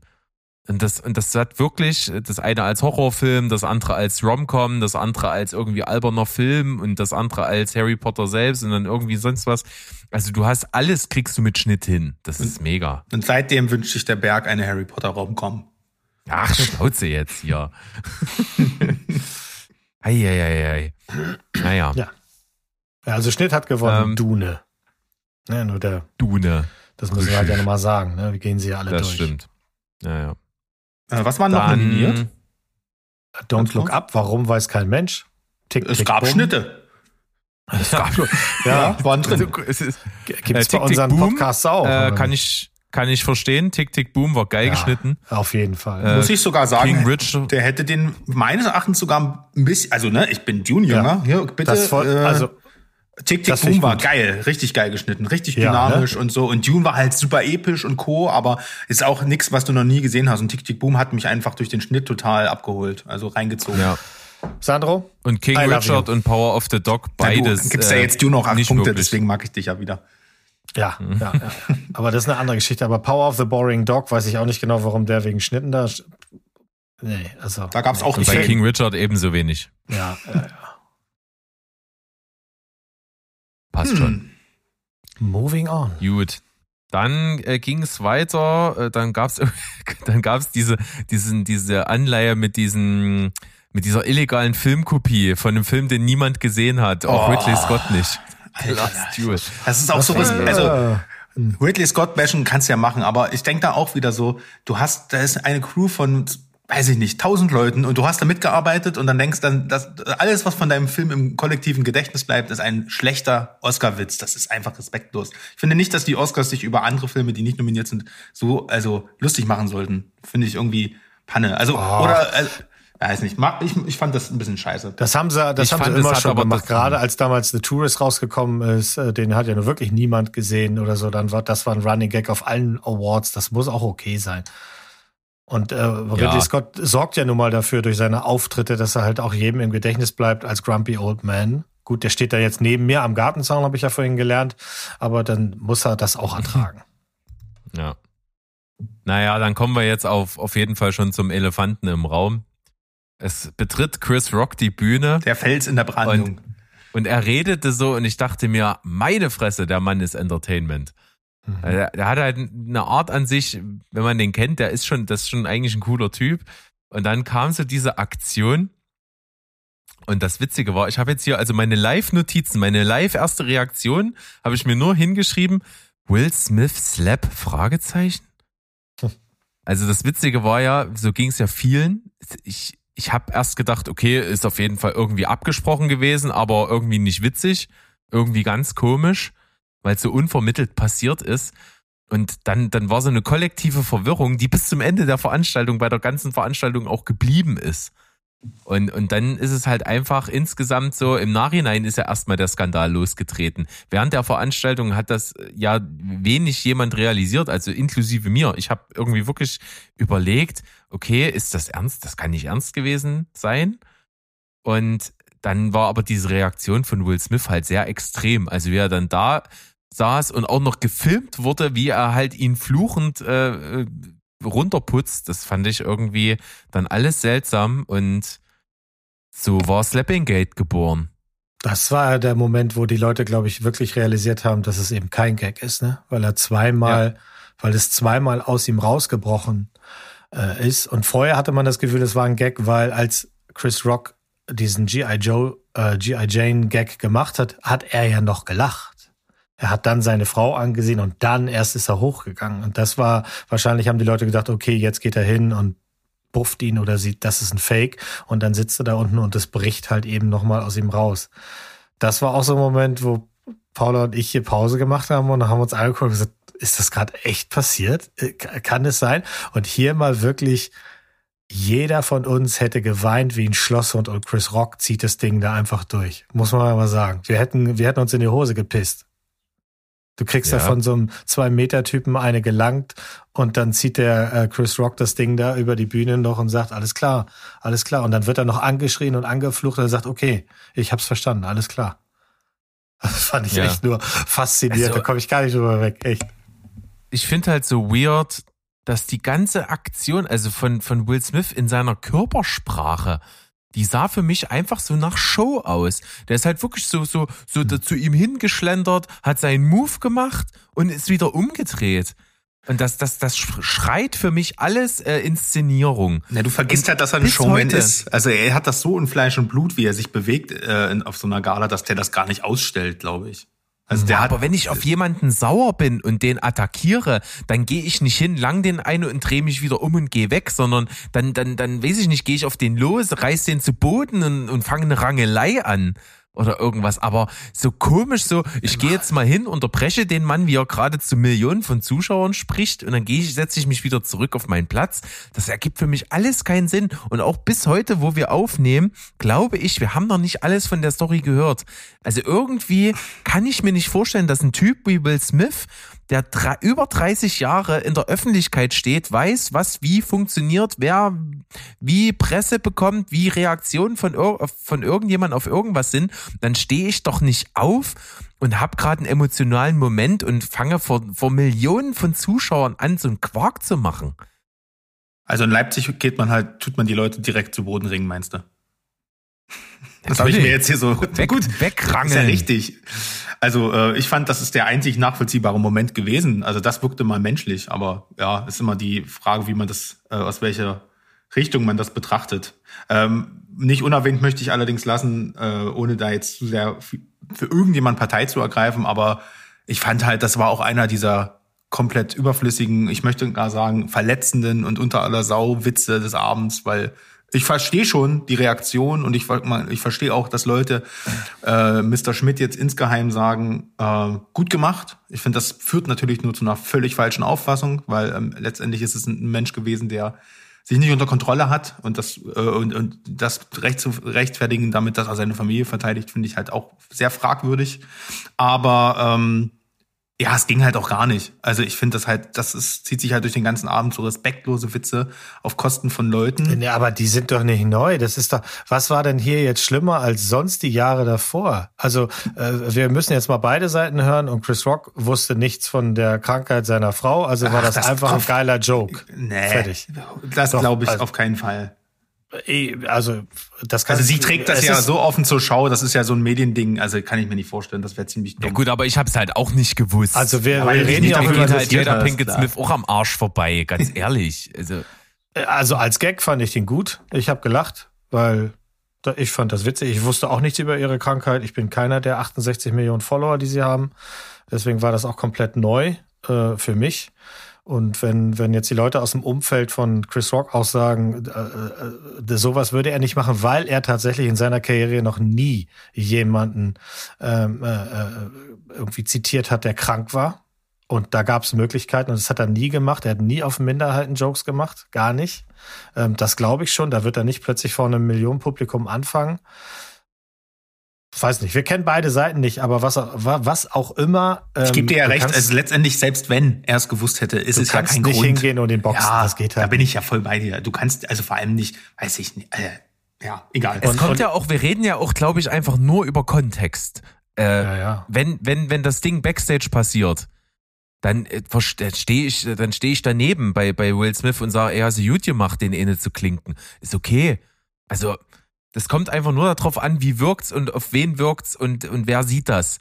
Es ist absolut menschlich und nachvollziehbar, wenn du eine Übersprungsreaktion hast, irgendwo, wo, wo eben unter Ausschluss der Öffentlichkeit. Und dann meinetwegen, dann kannst du jemandem auch mal, äh, mal eine Backpfeife geben. Ja, da, da, das sehe ich nicht als das große Ding. Und ich finde es jetzt auch leicht übertrieben, wenn ich hier so Artikel lese von wie, das, das wird ja wirklich wie, wie bei hier ähm, der Gott des Gemetzels. Also da war hier äh, bewaffnet mit einem Stock. Also so, so ähnliche Züge nimmt das ja jetzt auch an. Ja, er hat ihn angegriffen und hat eine Attacke hat er gegen ihn. Weiß ich nicht was. Also der ist hingegangen und hat den eine gescheuert. Also wir müssen auch mal ein bisschen die Kirche im Dorf lassen, was, was den, die Schwere der Aktion an sich äh, sprechen lässt. Das aber Ding natürlich ist aber, es in ist dem trotzdem- Kontext kann ich das nicht bringen. Ist es ist halt klar. Gewalt. Also das, das Ding ist ja gar nicht, ich bin vollkommen bei dir, ich verstehe das, ich verstehe das, aber es geht ja nicht darum, was er tut, sondern wie die Öffentlichkeit das jetzt sammelt. Da kann jeder jetzt rechtfertigen, Genau. na, Will Smith hat Ja. doch, ja komm. Ich würde gerne mal ähm, ähm, Steven wecken, weil ähm, ich möchte mal dein, Was? Was? Worum, worum geht's? Ja, mich würden zwei Sachen mal interessieren. Erstens, du, das hast du ja mitbekommen wahrscheinlich, auch wenn du die Ja, Oscars nicht ich. verfolgt hast. Und wurde denn vielleicht auch, äh, hast du denn auch äh, ähm, in deinem Job was davon mitbekommen? Das würde mich nämlich mal interessieren.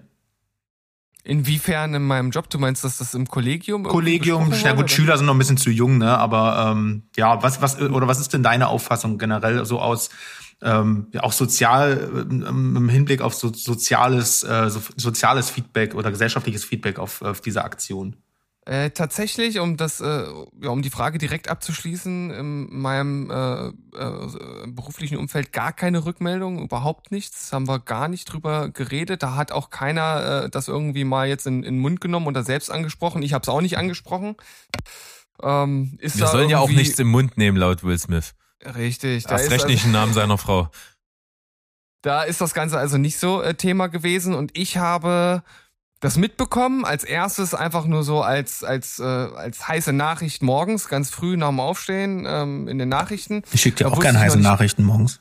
ja ich, ich weiß und äh, du willst nicht wissen was ich dazu mache. Das ist aber ein anderes Thema.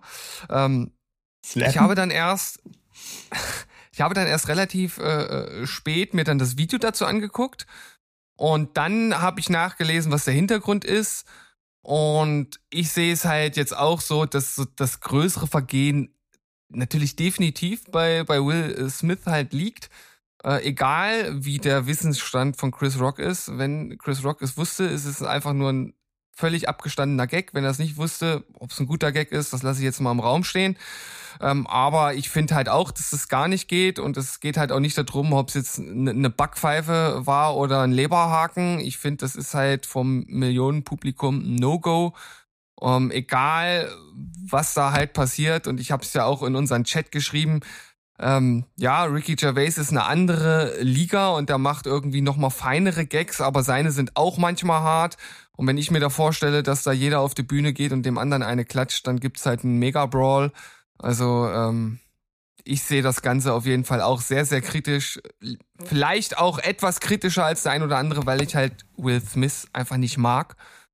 Und äh, das Schönste, was halt jetzt aus diesem ganzen Slapgate hervorgegangen ist, ist, dass einfach der größte Kackfilm von Will Smith jetzt einfach auch noch dieses äh, mega geile Meme bekommen hat mit The Pursuit of Slappiness. Das ist auf jeden Fall das, das, das Beste, was ich hieraus mitnehme. Wusstet ihr eigentlich, dass der, ähm, das, äh, das war ja eigentlich das Spannende an, an, an der Aktion, als es dann vorbei war, hat man ja erstmal damit gerechnet, jetzt passiert vielleicht noch irgendwas. Und äh, man kann sich ja äh, auch vorstellen, dass da hinter den Kulissen auf jeden Fall äh, viele Gespräche liefen. Und ich habe auch tatsächlich mich mal erkundigt, dass die äh, durchaus vorhatten, äh, Will Smith von der Veranstaltung zu entfernen.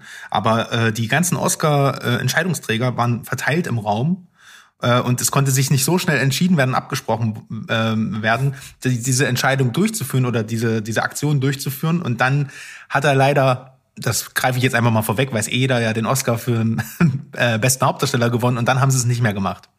Also es gab durchaus die, ähm, die Richtung, dass sie den dann halt äh, ja nach draußen bei jedem, wollten. bei jedem anderen in einem anderen Jahr hätte das stattgefunden. Ich meine, Ja. dafür senden, senden sie diese Scheiße zeitversetzt. Hätte ein Russell Crowe, ein Mel Gibson, ein John Travolta einen Meltdown gehabt auf der Bühne, dann wäre der gegangen. Fuck. Ich würde gerne mal sehen, wie Auch- Russell Crowe Will Smith verprügelt. Ey. Oh, sorry, ich bin raus. Äh, Das ist halt wirklich Mhm. dieses wie- wieder. Ich glaube, was Berg vorhin gesagt hat, ist auch ganz wichtig. Ich glaube schon, dass so eine gewisse, die waren alle paralysiert. Äh, Genau wie die Leute vorm Fernseher ja auch, die die ganze Zeit fragend und wir sind halt eben nicht da und wir wissen nicht, was ist da jetzt wirklich und und und. Aber es hat auch wirklich keiner einen Mucks gemacht. Und an der Stelle verstehe ich das, weil da, bist, da stehst du plötzlich neben dir und Chris Rock hat weitergemacht und alles fein. Nur danach, das fand ich noch viel, viel schlimmer. Da Die steht der Rede fand ganze- ich eigentlich auch schlimmer im Kontext, äh, also der, die Rede ist das allerletzte. Äh, Wirklich diese, diese, äh, speaking of toxische Männlichkeit, hallo, ja, das hier ist ein Paradebeispiel, das kann in die Bücher gehen. Und jeder verkackte Arsch, der aufgestanden ist für diesen bescheuerten Idioten, der gehört den Saal verwiesen. Ich meine, ihr könnt doch nicht aufstehen für jemanden, der gerade einen anderen weggeboxt hat. Und dann lauft ihr rum mit Friedenspfeifen für Ukraine oder was? Was stimmt denn nicht mit euch? Ich fand das unmöglich und ich finde auch, das, was Jim Carrey gesagt hat, jetzt erst vor kurzem, hat gesagt, ähm, das wird für immer da sein. Das geht ja nicht mehr weg. Weißt du, das Video wird für immer da sein. Es wird Memes geben, so wie ne, Steven gerade schon gesagt hat. Das wird ein Running Gag und man muss halt gucken, wer hat nachher den längeren Atem. Wird das jetzt ein Pro äh, Chris Rock oder ein, ein der, der ist das wirklich so, wie du prognostiziert hast, der Niederfall von von William Schmidt? Es bleibt am Ende abzuwarten, aber er hat vor, ich weiß nicht wie viel Millionen Leuten und das ist für immer sichtbar, einen aufrechten Mann einfach mal eine runtergehauen und das hinterher begründet mit, ich bin eben so voll mit Liebe, dass ich manchmal durchdrehe. Was ist das denn für ein Argument? Und die Familie muss beschützt werden. Das ist halt doch auch so. Jeder, der eine Familie hat, muss jetzt alle Leute totprügeln, die die irgendwie Jo, schief ja. angucken. Und was ich da Schon sehr kommt gut, von und hinten, was, äh, kommt von hinten Vin Diesel ins Bild und sagt, Oh, Hat jemand Family? Ja, das wäre wirklich cool gewesen. Und was ich halt ganz gut fand, ist, er hat ja dann in seiner weihnachtlichen äh, äh, Zupfkuchenrede, die, ja, die war ja kaum zu verstehen, dann ja auch immer gesagt, ne, weil er gerade jetzt auch den, den Vater ähm, äh, der Williams-Schwester gespielt hat und der wurde auch voll oft in seinem Leben halt irgendwie drangsaliert für das, was er tut. Der hat sich auf jeden Fall öffentlich ganz klar gegen Will Schmidt geäußert, hat gesagt, was auch immer du meinst, mit mir vergleichen zu müssen, das hat hier keinen Platz. Das ist nur bei Selbstverteidigung ist das okay, dass man jemanden schlägt, wenn man wirklich Angst um sich, seine Familie oder sein Leben hat. Aber nur weil jemand mit Worten arbeitet, ist das nicht okay. Ja. Was ich ja dann auch so, so absolut irritierend war, was Teil dieser Schock- Schockstarre gewesen ist, war ja auch, Chris Rock hat ja auch einfach einen, einen Oscar verliehen, und zwar für den besten Dokumentarfilm. Das ist geworden hier Summer of Soul or When the Revolution Could Not Be Televised. Und da war es ja auch so, der Film ist ja von, von äh, Questlove und ähm, noch, noch, noch, ich glaube, noch ein indischer äh, Typ, Joseph Patel. Und die sind ja dann auf die Bühne gekommen und die sind ja alle an Will Smith vorbeigelaufen und da hat, äh, da haben die natürlich nur hier dieses, dieses typische äh, äh, Schwarze unter sich äh, Shake Hands Ding gemacht und dann kamen die anderen hinterher und das war so cringe, wie die auch alle dann so, äh, weil sie dachten, ja, das, wir müssen jetzt alle an Will Smith vorbei und denen hier noch ein Shake Hand mitgeben. Das haben dann auch die Weißbrote gemacht und das war irgendwie total seltsam nach dieser Aktion. Also da habe ich mich dann auch gefragt, sag mal, was stimmt denn mit allem hier gerade nicht? Das ist doch gerade nicht real, was da passiert Auch ist. die Kameraleute, die immer wieder auf Will Smith als ersten, äh, äh, als ersten Menschen draufgehalten haben bei irgendeinem Gag als Reaktion und der hat auch gelacht und es war ein super Abend so. Das war irgendwie cringe, ja. Ja, alles, was danach kam. Also, und auch wenn man sich das dann noch weiter, natürlich haben wir dann alle hinterher noch mal im Internet ein bisschen geguckt. Auf der Party wurden die beiden schön voneinander getrennt, damit sie nicht noch mal aufeinandertreffen. Ähm, äh, wobei Chris Rock hat eine Zwergenparty mitgemacht und äh, der feine Herr Schmidt hat mit äh, zigtausenden da gefeiert. Ich hätte es ja noch ein bisschen schärfer gefunden, wenn Attika gewonnen hätte, denn das ist einer, das ist wirklich einer der also das ist ein Dokumentarfilm, der ist mir richtig unter die Haut gegangen. Da geht's auch um Gewalt und wie Menschen damit umgehen und was Menschen denken, was okay ist mit Gewalt. Hätte das Ding gewonnen nach so einer Nummer, meine Fresse, ey, das ist ähm, dann lieber Summer of Soul mit der schönen Musik aus den 70ern. Ich möchte auf jeden Fall abschließend dazu sagen, dass ich es sehr schön gefunden hätte, wenn The Rock die Laudatio gehalten hätte. Und Will Smith The Rock hätte eine scheuern müssen. Weißt du, Ja. wenn man ihn einmal braucht. Und dann Da hätte er ihn einfach, sowas Nütze dann hätte er ihn gewesen, einfach, ausnahmsweise. einfach zerquetscht. Ja. Disst er hier mal kurz Naja. den Rock noch weg. Dann, dann geht's aber weiter mit, mit ganz seltsamer, äh, ja, ich sag jetzt mal Annektierung zwischen irgendwelchen kulturellen äh, Clashes, weil dann, was befähigt denn Sean Diddy Combs dazu, 50 Jahre Ja, der das meinte ich vorhin. Wie kann denn Pete Diddy den, den fucking Pater ankündigen? Oh Mann. Weil er so Gangster ist oder Und dann was? machen Oder- sie die schöne, ja, und dann machen sie die schöne Musik von Nino Rota kaputt, indem sie seine, seine, äh, Ja. möchte gern Hip-Hop-Beats darunter zimmern. Ich habe auch gedacht, ihr sagt, dreht ihr durch? Das geht doch nicht. Ich dachte Da, eben ja. auch, sag mal, Leute, das ist der scheiß Pate. Was, warum denn Hip-Hop-Beats? Hä? Da habe ich auch gedacht, jetzt, jetzt dreht sich der Mo gerade. Also der hat, hat sich erst Ja. umgebracht und dann im Grab nochmal umgedreht, als er das gehört hat. Ja, ja. Ja, ja. Aber wenigstens haben wir äh, Coppola, Pacino und De Niro auf der Bühne gesehen, alle ein bisschen zerknittert, alle so ein bisschen knirschig und, und so richtig haben die selber auch nicht gewusst, was sie dort suchen, aber mein Gott, es war halt der Pate und es standen drei Legenden nebeneinander. Das ist äh, für viele vielleicht äh, genug, um zu sagen, ja, was für ein schöner Moment. Ich fand es im Endeffekt aber auch nicht ganz so entertaining, wie ich es mir gewünscht hätte bei der Zusammensetzung von Also Leuten. ich, ich glaube, die drei, das konnte man ja schon sehen, die haben alle ihre Pillen gehabt. Deswegen sind sie ziemlich langsam auf die Bühne gegangen. Der, der, der spritzigste ist und bleibt ja immer noch Robert De Niro, aber El Pacino ist ja auch 30 Zentimeter in sich zusammengesunken. Was man jetzt hier nochmal ganz kurz, äh, was wir P. Diddy oder Sean Combs oder wie auch immer wir ihn nennen wollen, nochmal zugute halten muss, ist ja, dass er das erste, was er gemacht hat, ist auf die Bühne kommen und sagen, äh, Freunde, wir wollen Frieden, Ihr- wir machen das nachher wie Brüder, und da gibt man sich die Hand und dann ist das alles wieder gut. Er hat es ja wenigstens versucht, irgendwie wieder so ein bisschen, bevor er seine Rede angefangen hat, da so ein bisschen Peace zu streuen, das fand ich schon ganz gut, aber es ist einfach unerklärlich, warum der überhaupt in irgendeiner Form an den Paten geklebt wird. Aber der hat noch Brofist Ja. mit De Niro gemacht hinten, das habe ich gesehen. Also die, Ja, die sind schon. Gangsters Ja, for ja. life. Ja, die kennen sich Ja. auch. Also die, die, aber alle, die Robert De Niro mal getroffen haben, sagen auch, das ist einer der freundlichsten und liebsten Menschen der Welt. Äh, wenn wir den sehen, würden wir wahrscheinlich auch versuchen, dem eine Brofist oder eine Oder eine Mo-Fist. Umarmung zu geben. Mal sehen. weiß ich nicht, wie er das Definitiv. äh, finden würde. Auf jeden Fall 50 Jahre der Pate, das kann man hier nochmal sagen. Das lohnt sich, dass ihr den alle nochmal guckt. Und bei Coppola habe ich immer das Gefühl, gleich fragt er nach Geld. Der guckt immer so, als wenn er gleich nach Geld fragen würde.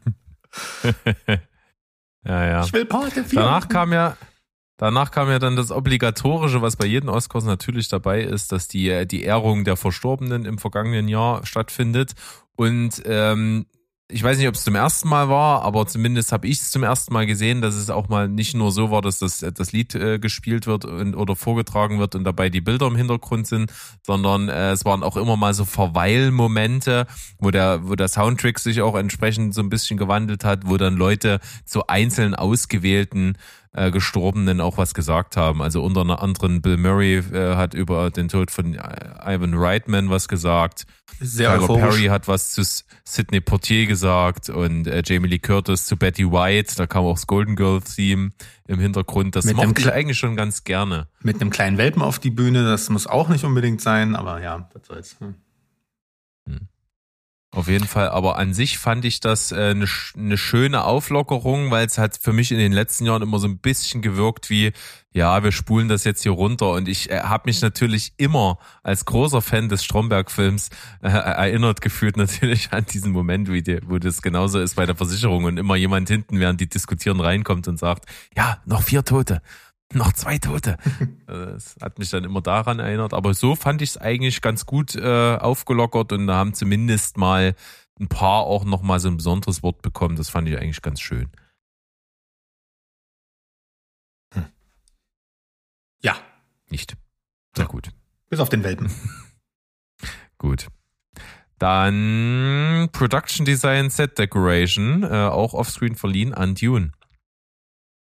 Keine Überraschung, würde ich sagen. Mm, Ja, und das ist auch wieder einer, ne, da hätte ich den eher gegen das adaptierte Drehbuch abgegeben, weil Dune ist vor allem leer gewesen. Also tolles Production Design, su- super, aber es ist halt, weiß ich nicht, ich lieb, ich finde dann, ich assoziiere mit sowas immer dann eher so eine Filme wie den nicht nominierten äh, ähm, French Dispatch oder so, aber ja, mein Gott, was sollen sie machen? Ist doch gut.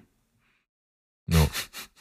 Ja, dann haben äh, Jake Gyllenhaal und Zoe Kravitz, die übrigens irgendwie als Paar total toll aussehen. Oh, zusammen. das habe ich auch gedacht. das ist, äh, fand ich nicht schlecht. aber ich wusste nicht, wer haben heiser den- ist, muss ich sagen. Ich glaube Gyllenhaal. Tatsache. Die äh, für Filmsong an Billie Eilish also den Oscar übergeben haben und die hat sich wirklich ehrlich gefreut. Das muss man mal dazu sagen. Und so Kravitz, Zoe Kravitz hat sich auch, hat, äh, weißt du, hast du es gemerkt, sie macht einen Umschlag auf, da lief doch eine Wette vorher. Also das war auch irgendwie so, ich hab's dir doch gesagt. Nee, ich gewinne das maybe, nicht. Maybe, maybe. Sehr, das war sehr sympathisch, das will ich damit sagen. Ja, mochte ich auch sehr. Schöne Sache. Dann hatten wir Kevin Costner. Mega. Aber der hat äh, echt gut geredet. Leider war bei mir da gerade Übertragungsausfall. Ich habe nur gesehen, wie er auf die Bühne kam und dann die letzten paar Sätze seiner Rede, die er wirklich äh, mit echt viel ähm, Gra äh, äh, Gravitation vorgetragen hat. Also echt nicht schlecht. Das ist so ein würdevoller Auftritt gewesen. Also das macht diese ganzen schlechten Gags, also aus meiner Sicht, wieder wett, weil das strahlt einfach ganz viel, ganz viel Charisma, viel Würde aus. Er hat, wa- was war auch ein Jubiläum für ähm, der mit dem Wolf tanzt, oder? Habe ich jetzt nicht richtig verstanden. Er hat es, glaube ich, adressiert. Wie gesagt, bei mir war der Übertragungsausfall. Ich konnte es nicht ganz äh, genau zuordnen. Auf jeden Fall ging es natürlich um die Kategorie bester, beste Regie. Und nachdem natürlich letztes Jahr der Aufschrei groß war, dass Greta Gerwig also nicht nominiert war für Little Women, dementsprechend keine Frau nominiert war, war es natürlich relativ klar, dass die einzige Frau, die nominiert ist, auch den Oscar für The Power of the Boring Dog davontragen wird. genau. Das war so vorhersehbar und ähm, Völlig. es, es, es gab ja noch ein paar Wetten. Also sie hat ja allerhand Oscars quasi, sagt man, verloren wegen ihrer bescheuerten Auftritte vorher. Sie hat ja diverse Interviews gegeben und sich da elend oft verzettelt durch ziemlich dumme Aussagen in alle Richtungen. Ähm, und da, da, da hieß es dann plötzlich, oh, guck mal, Coda könnte ihr den Rang ablaufen, was am Ende dann ja auch irgendwie so ein bisschen passiert hat, äh, ist. Ja, hat sie jetzt die beste Regiearbeit abgeliefert? Ich kann das wirklich nicht sagen. Ich glaube nicht. Nee. Also, ich mag die nicht. Und das Beste an dieser ganzen Geschichte fand ich diesen Fight. Ich weiß nicht, ob ihr das mitbekommen habt zwischen Sam Elliott und Jane Campion. Das fand ich witziger als alles andere. Äh, Sam Elliott kennt ihr ja, der trägt ja Das auch ist kein so echter ein- Western. Ja, ja. Genau. Äh, hat er in so einem Podcast, also nicht nur das, auch richtig geil fand. Ich habe mir das dann angehört, das kann man auf Spotify nachhören.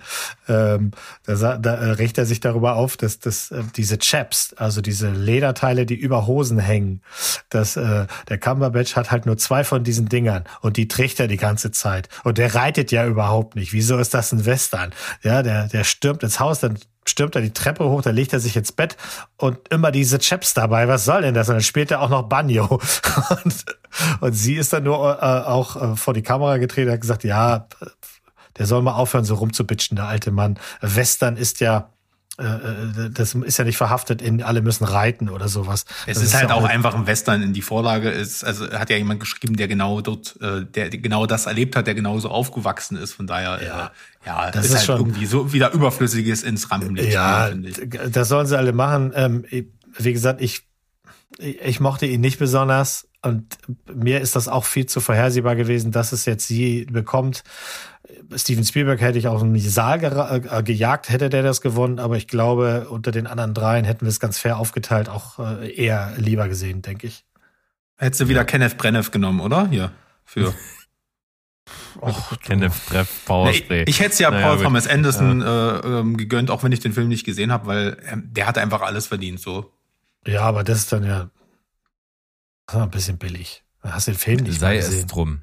Was wir aber, äh, was ich auf jeden Fall wieder bemerkenswert fand, und das passt so ein bisschen zu der Aussage von Sandro vorhin, dass es ja auch darum geht, dass äh, natürlich Streamingdienste im Film- und Oscar-Game immer wichtiger werden, dass sie halt auch explizit die Möglichkeit durch Netflix hatte, diesen Film auch so zu machen und äh, auch Netflix explizit gedankt hat.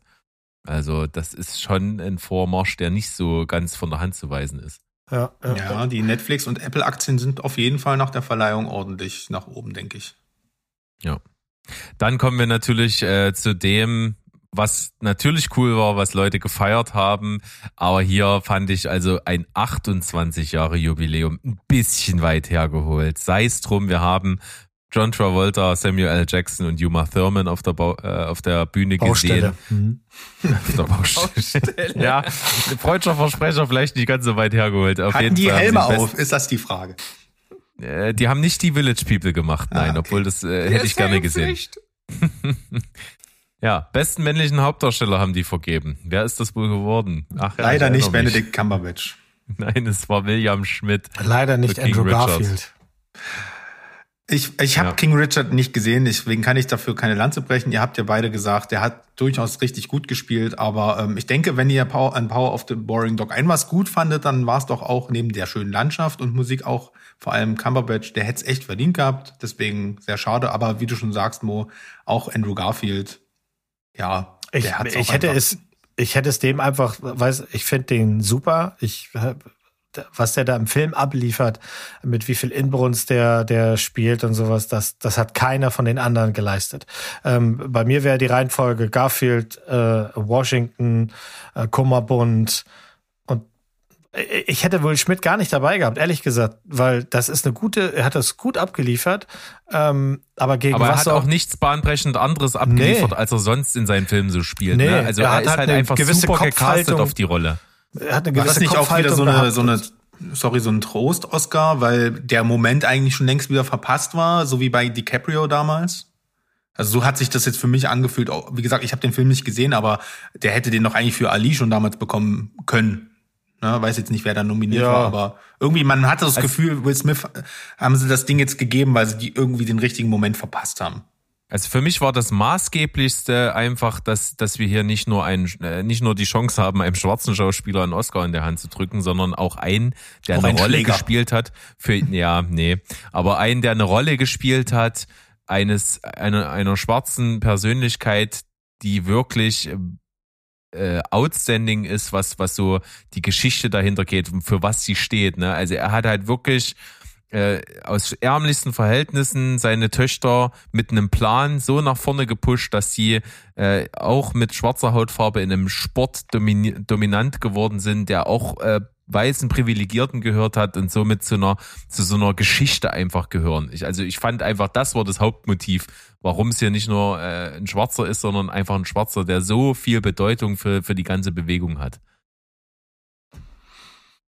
So wird's wohl sein. Ja, über die Rede haben wir ja schon gesprochen. Hm, Ich fand das schlimmer als den Schlag selber, ähm, aber was Ja, soll's. also vor allen Dingen auch, dass er wirklich bei jedem Mist äh, die, die Laudatius ab, abwürgen mit Musik irgendwann und die, der hat ja wirklich so ewig geredet. In der Zeit hättest du So. alle technischen Kategorien aussprechen Ja, lassen können. aber in der, die haben doch die ganze Zeit gehofft, dass er jetzt wenigstens noch sagt, äh, dass er sich wenigstens live noch bei Chris Rock entschuldigt. Darauf haben dann wäre Chris Rock als gewartet. Ehrenmann auf die Bühne, dann hättest du gehandshaked Ja. und das Ganze wäre ganz anders Ah, verlaufen. ja. Aber man hat gesehen, Und- der traut sich nicht. Und was ich halt Ja. gut gefunden hat, was er aber leider überhaupt nicht verstanden hat, ist halt eben das, ne, wie er selber auch rezitiert hat. Denzel Washington hat vorher noch gesagt, äh, an dem Moment, wo er hochgegangen ist, pass auf, das ist der Moment, wo der Teufel kommt. Und statt sich zurückzunehmen und zu besinnen und sagen, das war ein großer, großer Fehler gerade eben, haut er diese Scheiße daraus. Ach, das hat Denzel Washington gesagt, das hatte ich nicht gesehen, aber das war, Mhm. ähm, das war krass, ja, auf jeden Fall. Naja, Ja, hat es ja in seiner Rede erwähnt, dass, dass, dass er das eben ihm In zwei Jahren hatte. kriegt dann bester Hauptdarsteller derjenige, der Will Smith im Biopic spielt und die, die diese Szene dann nachstellt. So. Was, was ich mich auch äh, gefragt habe, ich weiß nicht, ob, ob ihr das zufällig auch wisst, äh, ähm, es gibt da äh, einen äh, Autor, Mike Manson heißt er, ähm, ist eigentlich eher so aus der Self-Help-Industrie äh, bekannt, hat da ein, zwei Bücher geschrieben, äh, mit denen er sehr bekannt geworden ist und äh, hat dadurch anscheinend die Aufmerksamkeit von, von Will äh, Smith äh, auf sich gezogen und hat dann jetzt, äh, ich glaube, vor zwei, drei Monaten ähm, praktisch die von ihm geschriebene Biografie rausgebracht. Und ich kann mir so richtig vorstellen, wie der vorm, vorm Fernseher saß und dachte nur so, nein, warum, warum? Direkt zweiten Teil angekündigt.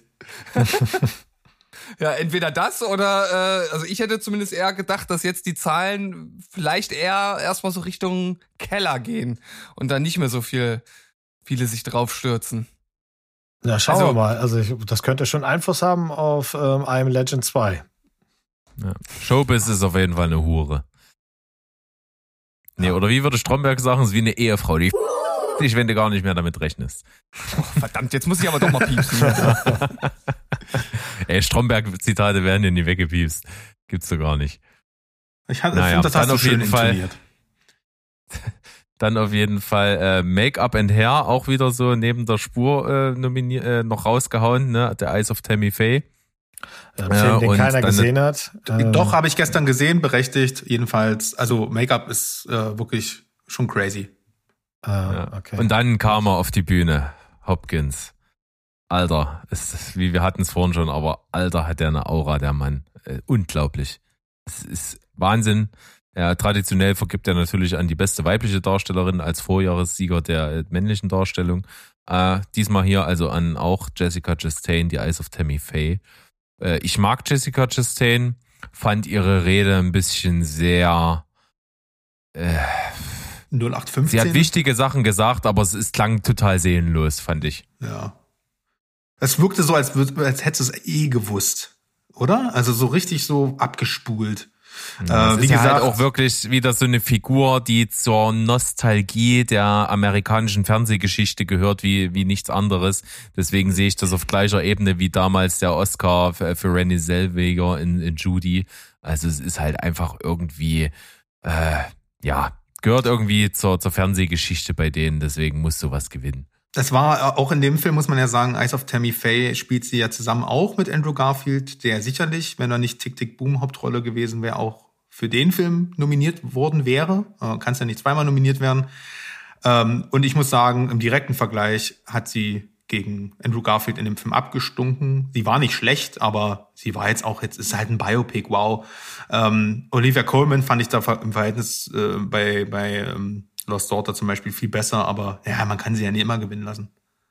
Nee, obwohl man es sollte.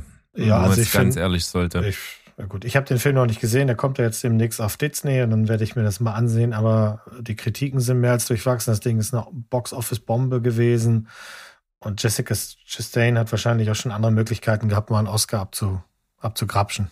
Der ist schon draußen, Mo. Also der, den hatte ich, wie gesagt, Ja? gestern dort, dort gesehen, genau. Ah ja, na gut. Ich, ähm, ich komme darauf zurück. Ja.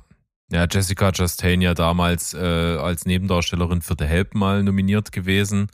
Äh, war nicht ganz schlecht, aber andere wesentlich stärkere Darsteller in dem Film gewesen. Äh, und bei Zero Dark Thirty ist es wieder, äh, eigentlich hätte man damit gerechnet, weil based on true events geht um äh, Kriegsaktivitäten von USA in anderen Ländern und so, kommt auch immer ganz gut an als Film, aber da hat es auch nicht holen können. Also, die wird aber sicherlich irgendwann mal Nee, jetzt Äh, nicht mehr. was- was- nee, nee, nee, nee. nee, nee. Nach, nach, Ja, die nach wird einem- bestimmt noch na- mal irgendwas nee. spielen, wo, wo, wo wir eher sagen, da hätte es es verdient, meine ich Nee, damit. kannst du schon mal einen Zehner auf die Seite legen, das passiert nicht mehr. Sie hat 355 gemacht, Nee. was ein Klo, Klo ist. Sie hat den gemacht, was ein Klo ist. Und ähm, Stimmt, die war auch gleichzeitig für die Goldene Himbeere äh, die nominiert dieses kommt Jahr. nicht wieder. Aber Das hey Leute, das- ähm, das ist der die Oscarflug. hätte neben die hätte Nebendarstellerin Oscar bekommen können für ähm, Interstellar. Das da fand ich sie bisher muss ich tatsächlich sagen, das ist ein Christopher Nolan Film, aber ich fand die dort mega. Also ich glaube, das ist ihre beste Leistung. Aber hey, ist ja egal. Äh, Ich fand sie überragend in ähm, der, ja, der Film mit, mit Idris Elba. Molly's Game. Molly's Game. Nee, ach so, der, ach, ja, stimmt, der war auch überragend. Nee, ich meine den anderen, Miss Sloan. Da hätte sie tatsächlich, die Erfindung der Wahrheit heißt ja im Deutschen, da hätte sie für mich einen Oscar verdient gehabt. Aber wir schweifen ab. Hit and Miss halt, ja, bei ihr. Ja, also ich, ich finde sie nach wie vor gut als Schauspielerin. Äh, Ich sehe sie auch gerne. Mal sehen, was da noch kommt. Obwohl ich auch natürlich, wie jetzt, um Mo recht zu geben, The 355, den, den Trailer finde ich immer richtig scheiße, wenn ich den sehe. Das ist so ein Film, den gucke ich mir Den hat sogar meine Frau ausgemacht, den Film. Obwohl sie ja wirklich ruckzuck ist die Fresse dick gerne guckt. Äh, weil sie gesagt das ist ja so unterirdisch. Die Schauspieler da ja nicht, sondern die stolpern alle durch eine laufende Kamera. Das ist ja eine Katastrophe, das Ding. Spielt ja auch Diane Kruger mit. Naja, Na, die ist nicht das Schlimmste an dem Set. das will was heißen. Mhm. Naja, gut. Äh, weg davon, äh, mehr hin zur Verleihung des besten Films. Und ganz ehrlich, ich finde das äh, würdelos, sowas wie Liza Minnelli in ihrem Zustand dahin zu setzen. Ich weiß nicht, ich mag sowas gar nicht. Es gibt bestimmt viele, die, die da nochmal sich sehr drüber freuen, so eine Ikone zu sehen, aber ich finde das sehr traurig, die jetzt äh, in meiner Erinnerung zu haben, äh, als, als eine Frau, der bei, bei der wirklich das Alter und die, und die Gebrechlichkeit so zugeschlagen haben. Äh, Aber Lady Gaga meins. hat's gut gemacht. Und das, ja, ich bin da natürlich, aber in der Hinsicht nicht vorbelastet. Leicht weil sie, vorbelastet, Nee, sie ja. hat ja nicht gesungen oder war nominiert oder sowas. Ähm, nicht verständlicherweise. Aber ähm, ich finde, ich fand das halt einfach, ich fand das sehr, sehr rührend, wie sie sich da um sie gekümmert hat. I got you und sowas. Das war schön. Also wenn man diesen Moment, also sie hat ja auch echt positives Feedback dafür bekommen oder die, diese. Aber natürlich muss man trotzdem in Frage stellen, warum man es dann dieser Frau überhaupt antut. Ne? Aber Ja, be, be, be, wie gesagt, bin ich fein, habe ich genauso wahrgenommen. Fand ich auch äh, wirklich witzig, dass sie natürlich dadurch, dass sie äh, durch, dadurch, dass sie im Rollstuhl saß, natürlich eine ganze Etage tiefer war und die Kamera einfach dann Lady Gaga nicht mehr mit eingefangen hat, die man immer nur gesehen hat, wenn sie sich mal runtergebeugt hat. Das Ja, fand ich dann so. auch so ein bisschen sehr, sehr unglücklich. Also das muss man doch mal merken, wenn man sowas probt oder sowas plant oder so, keine Ahnung. Aber die Verkündung von ihr war halt, Insgesamt. äh, war halt amüsant, weil sie es halt einfach so rausgerotzt hat und das, ähm, zack, Ja, Coda. also insgesamt war sie ja auch sehr charmant, aber Ja. es, es tut mir halt irgendwie in der Seele weh, so Ja, eine stimmt Ikone schon. dann irgendwie so in Erinnerung zu behalten. Das ist Ja. nicht schön. ja, und Ich Coda habe ist das nicht geworden. gesehen. Bei uns ist die Aufnahme äh, abgebrochen. Ähm, deswegen habe ich die arme Liza Minnelli nicht ertragen müssen. Das ist ja ganz schön. Habe ich offensichtlich auch nicht viel verpasst. Nicht so richtig. Naja, danach kam ja auf jeden Fall dann äh, Coda als bester Film. Ähm, habe ich tatsächlich, in, ich weiß, ich habe es leider hier nicht on air gemacht in irgendeinem Podcast, aber ganz früh, als die äh, Liste bekannt gegeben wurde der zehn nominierten Filme, habe ich gesagt, das Ding holt Coda. Egal, da hatte ich noch nicht mal äh, zwei oder drei von den zehn Nominierten gesehen. Ich glaube gar keinen groß. Äh, und da habe ich schon gesagt, es holt Coda. Ist ganz klar, es geht um Taubstumme, natürlich gewinnt er, ist ganz klar. Und das ist das, was ich sage, was immer so ärgerlich ist. Aber ich habe, wie gesagt, schon vor der Verleihung meinen Frieden mit dieser Art gemacht, dass es mich einfach nur noch sowieso immer ärgern wird, wer wie gewinnt und warum und aus welchen Motiven. Deswegen ist es mir einfach jetzt scheißegal. Und das war wirklich ein Segen dafür, dass ich einfach gesagt habe, na gut, dann gewinnt er halt, ist doch cool. Ähm, sind coole Darsteller, äh, eine coole Community, da, die haben einen geilen Indie-Film gemacht, wahrscheinlich auch nicht äh, gegen wenig Widerstände und deswegen äh, freue ich mich, dass sie gewinnen. Äh, werden wir den Film definitiv jetzt auch mal endlich mal angucken. Wurde ja schon von Mo mehrmals äh, empfohlen, als Schon den vor gesehen hatte. Monaten. Ja, und das von- wirst du feiern. Ja. Du wirst den Ja, feiern, ja. du wirst den lieben. Deswegen werde ich machen und ähm, deswegen kann ich zusammenfassend halt einfach nur sagen, wenn einem das wie mir so egal ist, wer am Ende nominiert ist und wer gewinnt, dann, dann äh, macht das die ganze Veranstaltung einen ganzen Zacken besser. Und ich fand eben diesmal von der Veranstaltung, von der ich wirklich nichts erwartet habe, weil ich die letzten Jahre immer sauer war, dass ich aufgeblieben bin und es geschaut habe, muss ich hier einfach sagen, ich habe mich gut unterhalten gefühlt. Ich fand äh, die, die, den, die Lockerheit und den Humor meistens sehr, sehr gut. Äh, ein paar missglückte Sachen gibt's immer, aber wir reden halt auch von Oscar äh, Awards. Da, da sind halt so manchmal cringig konservative Momente drin. Das gebe ich denen und insgesamt fand ich es eine der besseren äh, Verleihungen seit, seit vielen Jahren. Also den beim Humor muss ich, habe ich ja schon mehrfach, mehrfach gesagt, äh, vor allem am Ende Amy Schumer nochmal, als sie Kirsten Dunst als Platzwärmer hat aufstehen lassen, das fand ich halt auch nochmal so richtig richtig dumm, scheiße.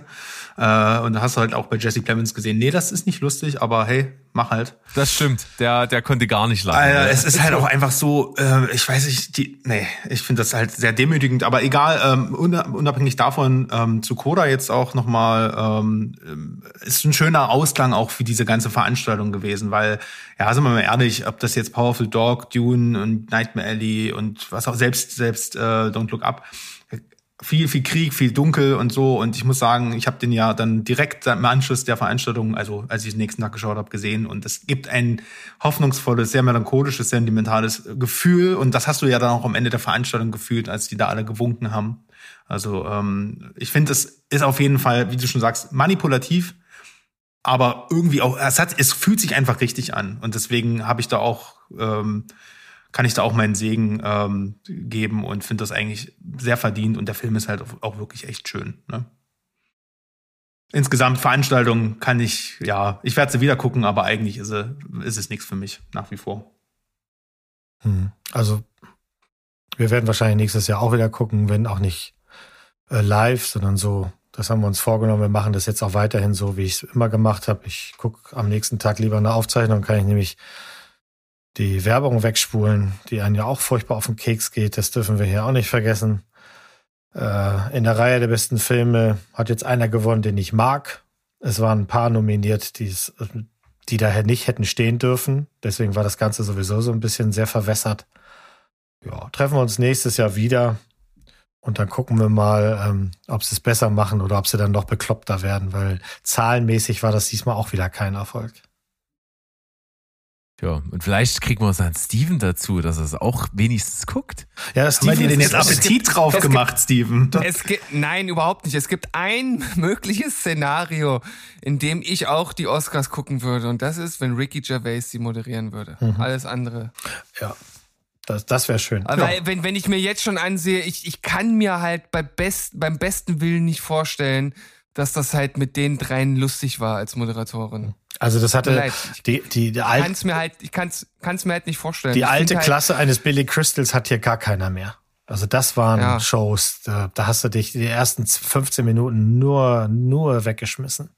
Sollen sie uns vier dahin stellen? Wir machen das besser und wir sind wenigstens nicht so respektlos. Aber der, den Steven können wir nächstes Jahr vor die, vor die weil es, es wird ja jetzt diverse ähm, Remakes von, von Will Schmidt-Filmen geben. Er hat ja vorhin selber einen angesagt, ne? Wie, wie, wie war das? Welcher Film kommt da jetzt? The Pursuit of? Auf Slappiness. Ja, ja, und dann gibt's ja noch ähm, Bitch, der Slap Doctor der wird Slap ja nochmal ja. gemacht. Ne? ja. Dann gibt's noch, ähm, ja klar, Man in Slap, ne? das ist der fünfte Teil. dann, der, dann The Legend of Slapper Vance soll es auch geben. äh, dann hätten wir hier noch ähm, hier ein Slap Remake von, von, ein, ein Remake. Slap White West. Ja. Dann haben wir noch das Remake von dem Guy Ritchie-Film hier Slaptruck. Ne, da geht's richtig ja. rund. Ja, ähm, okay. Slapface ist der dritte Teil von Scarface. Und ja, also Jetzt ich glaube. An der Stelle, Steven musste den Podcast langsam leiser ziehen und, und ausblenden lassen.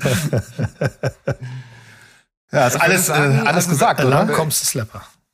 Dann, dann gibt's, gibt's nächstes Jahr eine, eine eigene Kategorie, das beste äh, Remake eines Will Smith-Film im Slappiness Universe. Ja, Slapfest ja. bei Brittany's, ja, genau. oh Gott. Tiffany's. Naja. Oh Gott. Ich bin raus, ich bin raus. Bei Brittany ist, ist, ist schon too much. Wollt, wollt ihr eigentlich wissen, was Wolfgang M. Schmidt zur Oscarverleihung gesagt hat? Nein. Tschüss, ciao und goodbye.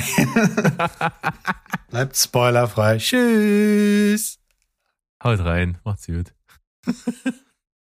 War's das jetzt? Also ich würde jetzt gern noch wissen, was er gesagt hat. Hallo? Ist hier noch jemand? Hallo? Hallo?